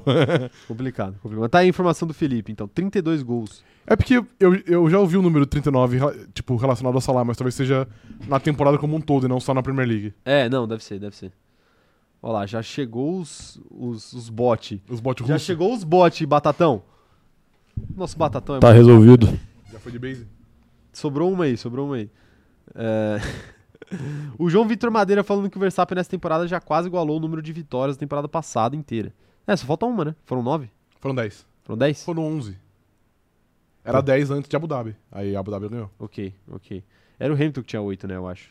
Acho que era. É, a Nanda Porto falando aqui, ó, se ao longo da temporada tudo tivesse acontecido como foi na Áustria, o Leclerc estaria com o campeonato garantido. O que tá faltando é uma estratégia acertada. É, na realmente, Áustria- a Áustria, a Áustria Ferrari com o Leclerc ela fez tudo certo. Sim, é que não tem como a gente também esperar que todo dia seja, seja igual à Áustria, porque a diferença entre Ferrari e Red Bull não deve ser tão grande igual foi aquele dia. Então a gente esperar que todo dia seja uma Áustria, que o Leclerc passe o Verstappen três vezes em uma É. corrida é meio real também, né? Exato, exato, é real, de fato. É, o Vinícius Stivanelli falando que o Leclerc errou na França e na corrida seguinte a Ferrari conseguiu fazer igual. Tá dando risada aqui. É. É, mais ou menos igual. não, né? não foi igual porque o Leclerc não Perdeu abandonou, mais né? pontos, é. Mas na prática, pô, tirou a vitória dele. Acho- Sim. Não é que tirou a vitória, tirou a chance de vitória dele. Uhum. Eu não sei, eu não sei, eu acho que até o Max tinha mais ritmo que o, que o Leclerc, mas. Mas a, a Ferrari trabalhou ativamente ali pra atrapalhar ele, né? Com certeza. Tipo, deixou ele atrás do Sainz muito tempo, Pneu duro. pneu duro, errou a estratégia, enfim, complicado. Complicado o que a Ferrari fez. É, o Bruno Silva perguntando se a gente acredita que o Verstappen quebrará o recorde de vitórias do Vettel, que são de 14 corridas. Que são não, que é de 14 corridas. 14, acho que. Não. E o, Leclerc, e o Verstappen tem 8, né? Ele Tem teria oito. que ganhar 6 pra É. passar e 5 pra igualar. Olha, 5. não. Você acha possível? Empatar acho bem impossível. No... Acho que não. A 5 Mercedes, barra 9, cara. a Mercedes vai ainda pegar uma vitória pelo menos. Então já sobra 8. Então, você vê a Ferrari ganhando mais do que 3 corridas? Vejo. Eu não vejo. Ganhou 4 nessa primeira metade? Mas é porque eu acho que não vai ser tão ruim igual a, a- a primeira metade, entendeu? Entendi. Eu acho que não tem como ser tão ruim. Olha lá, eu hein? acho que não tem, mano. Olha não lá, tem. hein? Não tem. O começo, o começo é sempre assim. Cara, não tem como ser pior. Mano, sério, o que, o que, que eles precisam fazer pra ser pior? Eles têm que quebrar a perna do Leclerc, mano. Quebrar a perna do Leclerc. É, mano, pra ser pior é, é a única Verdade. coisa. Não, não, não tem como. Você nem quebrar a perna. Não mas, tem como você falar, tipo quebrar assim, a mão do "Ai, a estratégia vai ser pior, porque não, não, tem, não tem como piorar. Ah, só se o carro for menos confiável, o que já é um absurdo. Pois é, pois é. O William Alves está perguntando aqui se existe tanta variação de estratégia assim entre equipes. É, não existe meio que uma, um- uma receita de bolo para isso?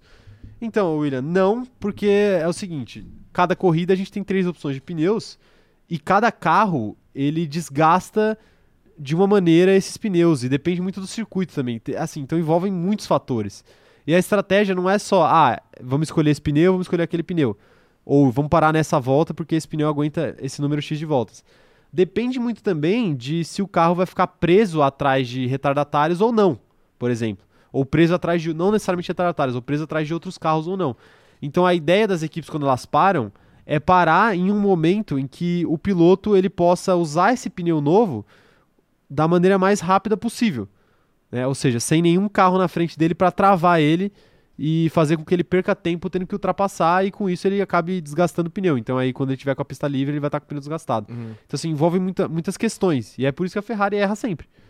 Porque as outras equipes conseguem analisar essas Consegue questões melhor, é. e a Ferrari nesse ano não tá conseguindo. Mas vale, mas vale ressaltar, igual, igual você disse antes, a Pirelli, antes de, de trocar É, a corrida, sim. solta meio que, tipo, Uma previsão. uma previsão da estratégia ideal na cabeça dela, que é a estratégia mais rápida. Mas não necessariamente é, tipo, se- seguida por todas. É, que o, o que a Pirelli faz, na verdade, é uma, é uma previsão É uma de dura- simulação. previsão de duração de pneu, né?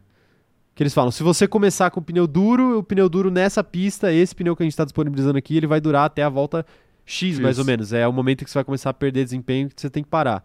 Se você começar de pneu é, médio, é a volta X. Uhum. Mas eles dão essa previsão mesmo. Mas tá aí, resumindo, resumidamente é assim que funciona a estratégia. Tem vídeo nosso explicando isso lá no, lá no TikTok, procurem lá na nossa playlist de vídeos explicativos. Mas tá aí, então para encerrar a live de hoje, Rafa, gostaria de te perguntar quantas corridas a Ferrari vai ganhar na segunda metade do campeonato? E em que posição no campeonato de pilotos o Leclerc vai ficar? e Em que posição no campeonato de construtores a Ferrari vai ficar? Caraca, Momento previsão. vai muitas perguntas. Eu acho que a Ferrari irá vencer mais. Mais quatro, corri... quatro corridas? Não, cinco. Mais cinco corridas, vai. Eu Ok. disse cinco. Cinco corridas de nove. Eu acho que a Ferrari termina o campeonato de construtores em segundo. Perfeito. E eu acho que o Leclerc termina o campeonato em segundo também. Segundo também? É. Eu acho que o Leclerc termina o campeonato em segundo. Uhum. Eu acho que a Ferrari termina o campeonato em segundo também, vou concordar com você. Só que eu acho que a Ferrari ganha só três vezes na temporada. Só três? Até o fim do ano. Exato, só três. Ok. Não vai ser o suficiente para perder a posição para Mercedes, Uhum. porque eu acho que as vitórias que a Ferrari vai, vai fazer até o fim do ano vão fazer diferença para não ficar atrás. Mas eu não vejo muito mais três vitórias, não. Entendi. De qualquer forma, é isso. É isso. Perfeito? Perfeito. Falamos, acho que deu pra fazer uma retrospectiva boa aqui, né, do que foi o ano da Ferrari. A gente falou até de muito mais. Falou aí de Big Brother Brasil, falamos aí de, Muito de futebol. Premier League? Premier League. basquete, também teve. Sim, Também teve, teve, teve de tudo aqui hoje. Teve de tudo. Sempre com a Fórmula 1 ali de plano de fundo. exatamente. É igual o Kleber Machado transmitindo jogos. né? Sim, mas eu respeito muito Ele transforma qualquer transmissão. Eu tava vendo, alguém tweetou aí. Não, não, fui, não, não é de minha autoria essa frase É. aqui, mas eu achei engraçado. E alguém tweetou aí que o Kleber Machado ele tem a capacidade de transformar qualquer jogo de futebol num podcast com uma partida de futebol acontecendo ao Ao fundo. fundo, ok. Né? É, um, é um conceito bom, né? Grande, grande, grande habilidade aí do. Sim. Grande habilidade dele aí. Mas é isso, viu, gente? Muito obrigado pra vocês que compareceram na nossa live aqui. Se você não é inscrito no canal, aproveite, se inscreve aí, ativa o sininho pra receber as notificações. E se você já é inscrito, quem não é inscrito também, mas enfim, deixa o like aí pra ajudar a nossa live a chegar em mais pessoas, beleza? Outra coisa que é importante você fazer é seguir a gente nas nossas outras redes sociais, arroba cronômetro zerado lá no TikTok e no Instagram, e arroba cronômetro zero lá no Twitter, tudo escrito por extenso, tá bom? Eu e o Rafa temos nossos arrobas pessoais, arroba o Caio Diniz e o dele é arroba Rafa Gustavo Underline. Estamos no Twitter e no Instagram, principalmente. Mas eu, particularmente, também estou na Twitch e também estou eh, no TikTok. O nosso operador de câmera suplente, ele também tem as redes sociais dele, então segue, vai dar aquela moral lá pra ele, porque as lives só estão acontecendo por causa dele. É arroba eh, Pedro underline Sic, S-I-C, lá no, lá no Instagram e eh, Pedrão Batatão na Twitch, tá bom? twitch.tv barra Pedrão Batatão. Sigam lá que se bater a meta de subs aí que ele botou no começo da live, Ele vai comprar o jogo da Fórmula 1 pra mim e a gente vai streamar juntos, tá bom? Então é isso. É promessas vazias aí do operador de câmera suplente, ele que já entendeu o espírito da coisa aqui do canal. Mas é isso, viu? Aproveitem também o link para o grupo Facebook está na descrição do vídeo e do áudio, dependendo de onde você estiver escutando. E se estiver escutando pelo Spotify, não esquece de vir deixar aqui seu comentário que a gente quer saber a sua opinião. E responder nossas enquetes por lá e tudo mais. E também deixar cinco estrelas pra gente lá no Spotify, beleza? Muito obrigado, até a próxima. Amanhã já tá marcado, hein? Já vão lá é, agendar a live de amanhã. E é isso, viu? 17 horas amanhã estaremos aqui, quinta-feira às 11, como sempre. Não, mentira, amanhã é 11 horas. Desculpa. É verdade. Amanhã 11 horas da manhã. Valeu, até a próxima e tchau, tchau.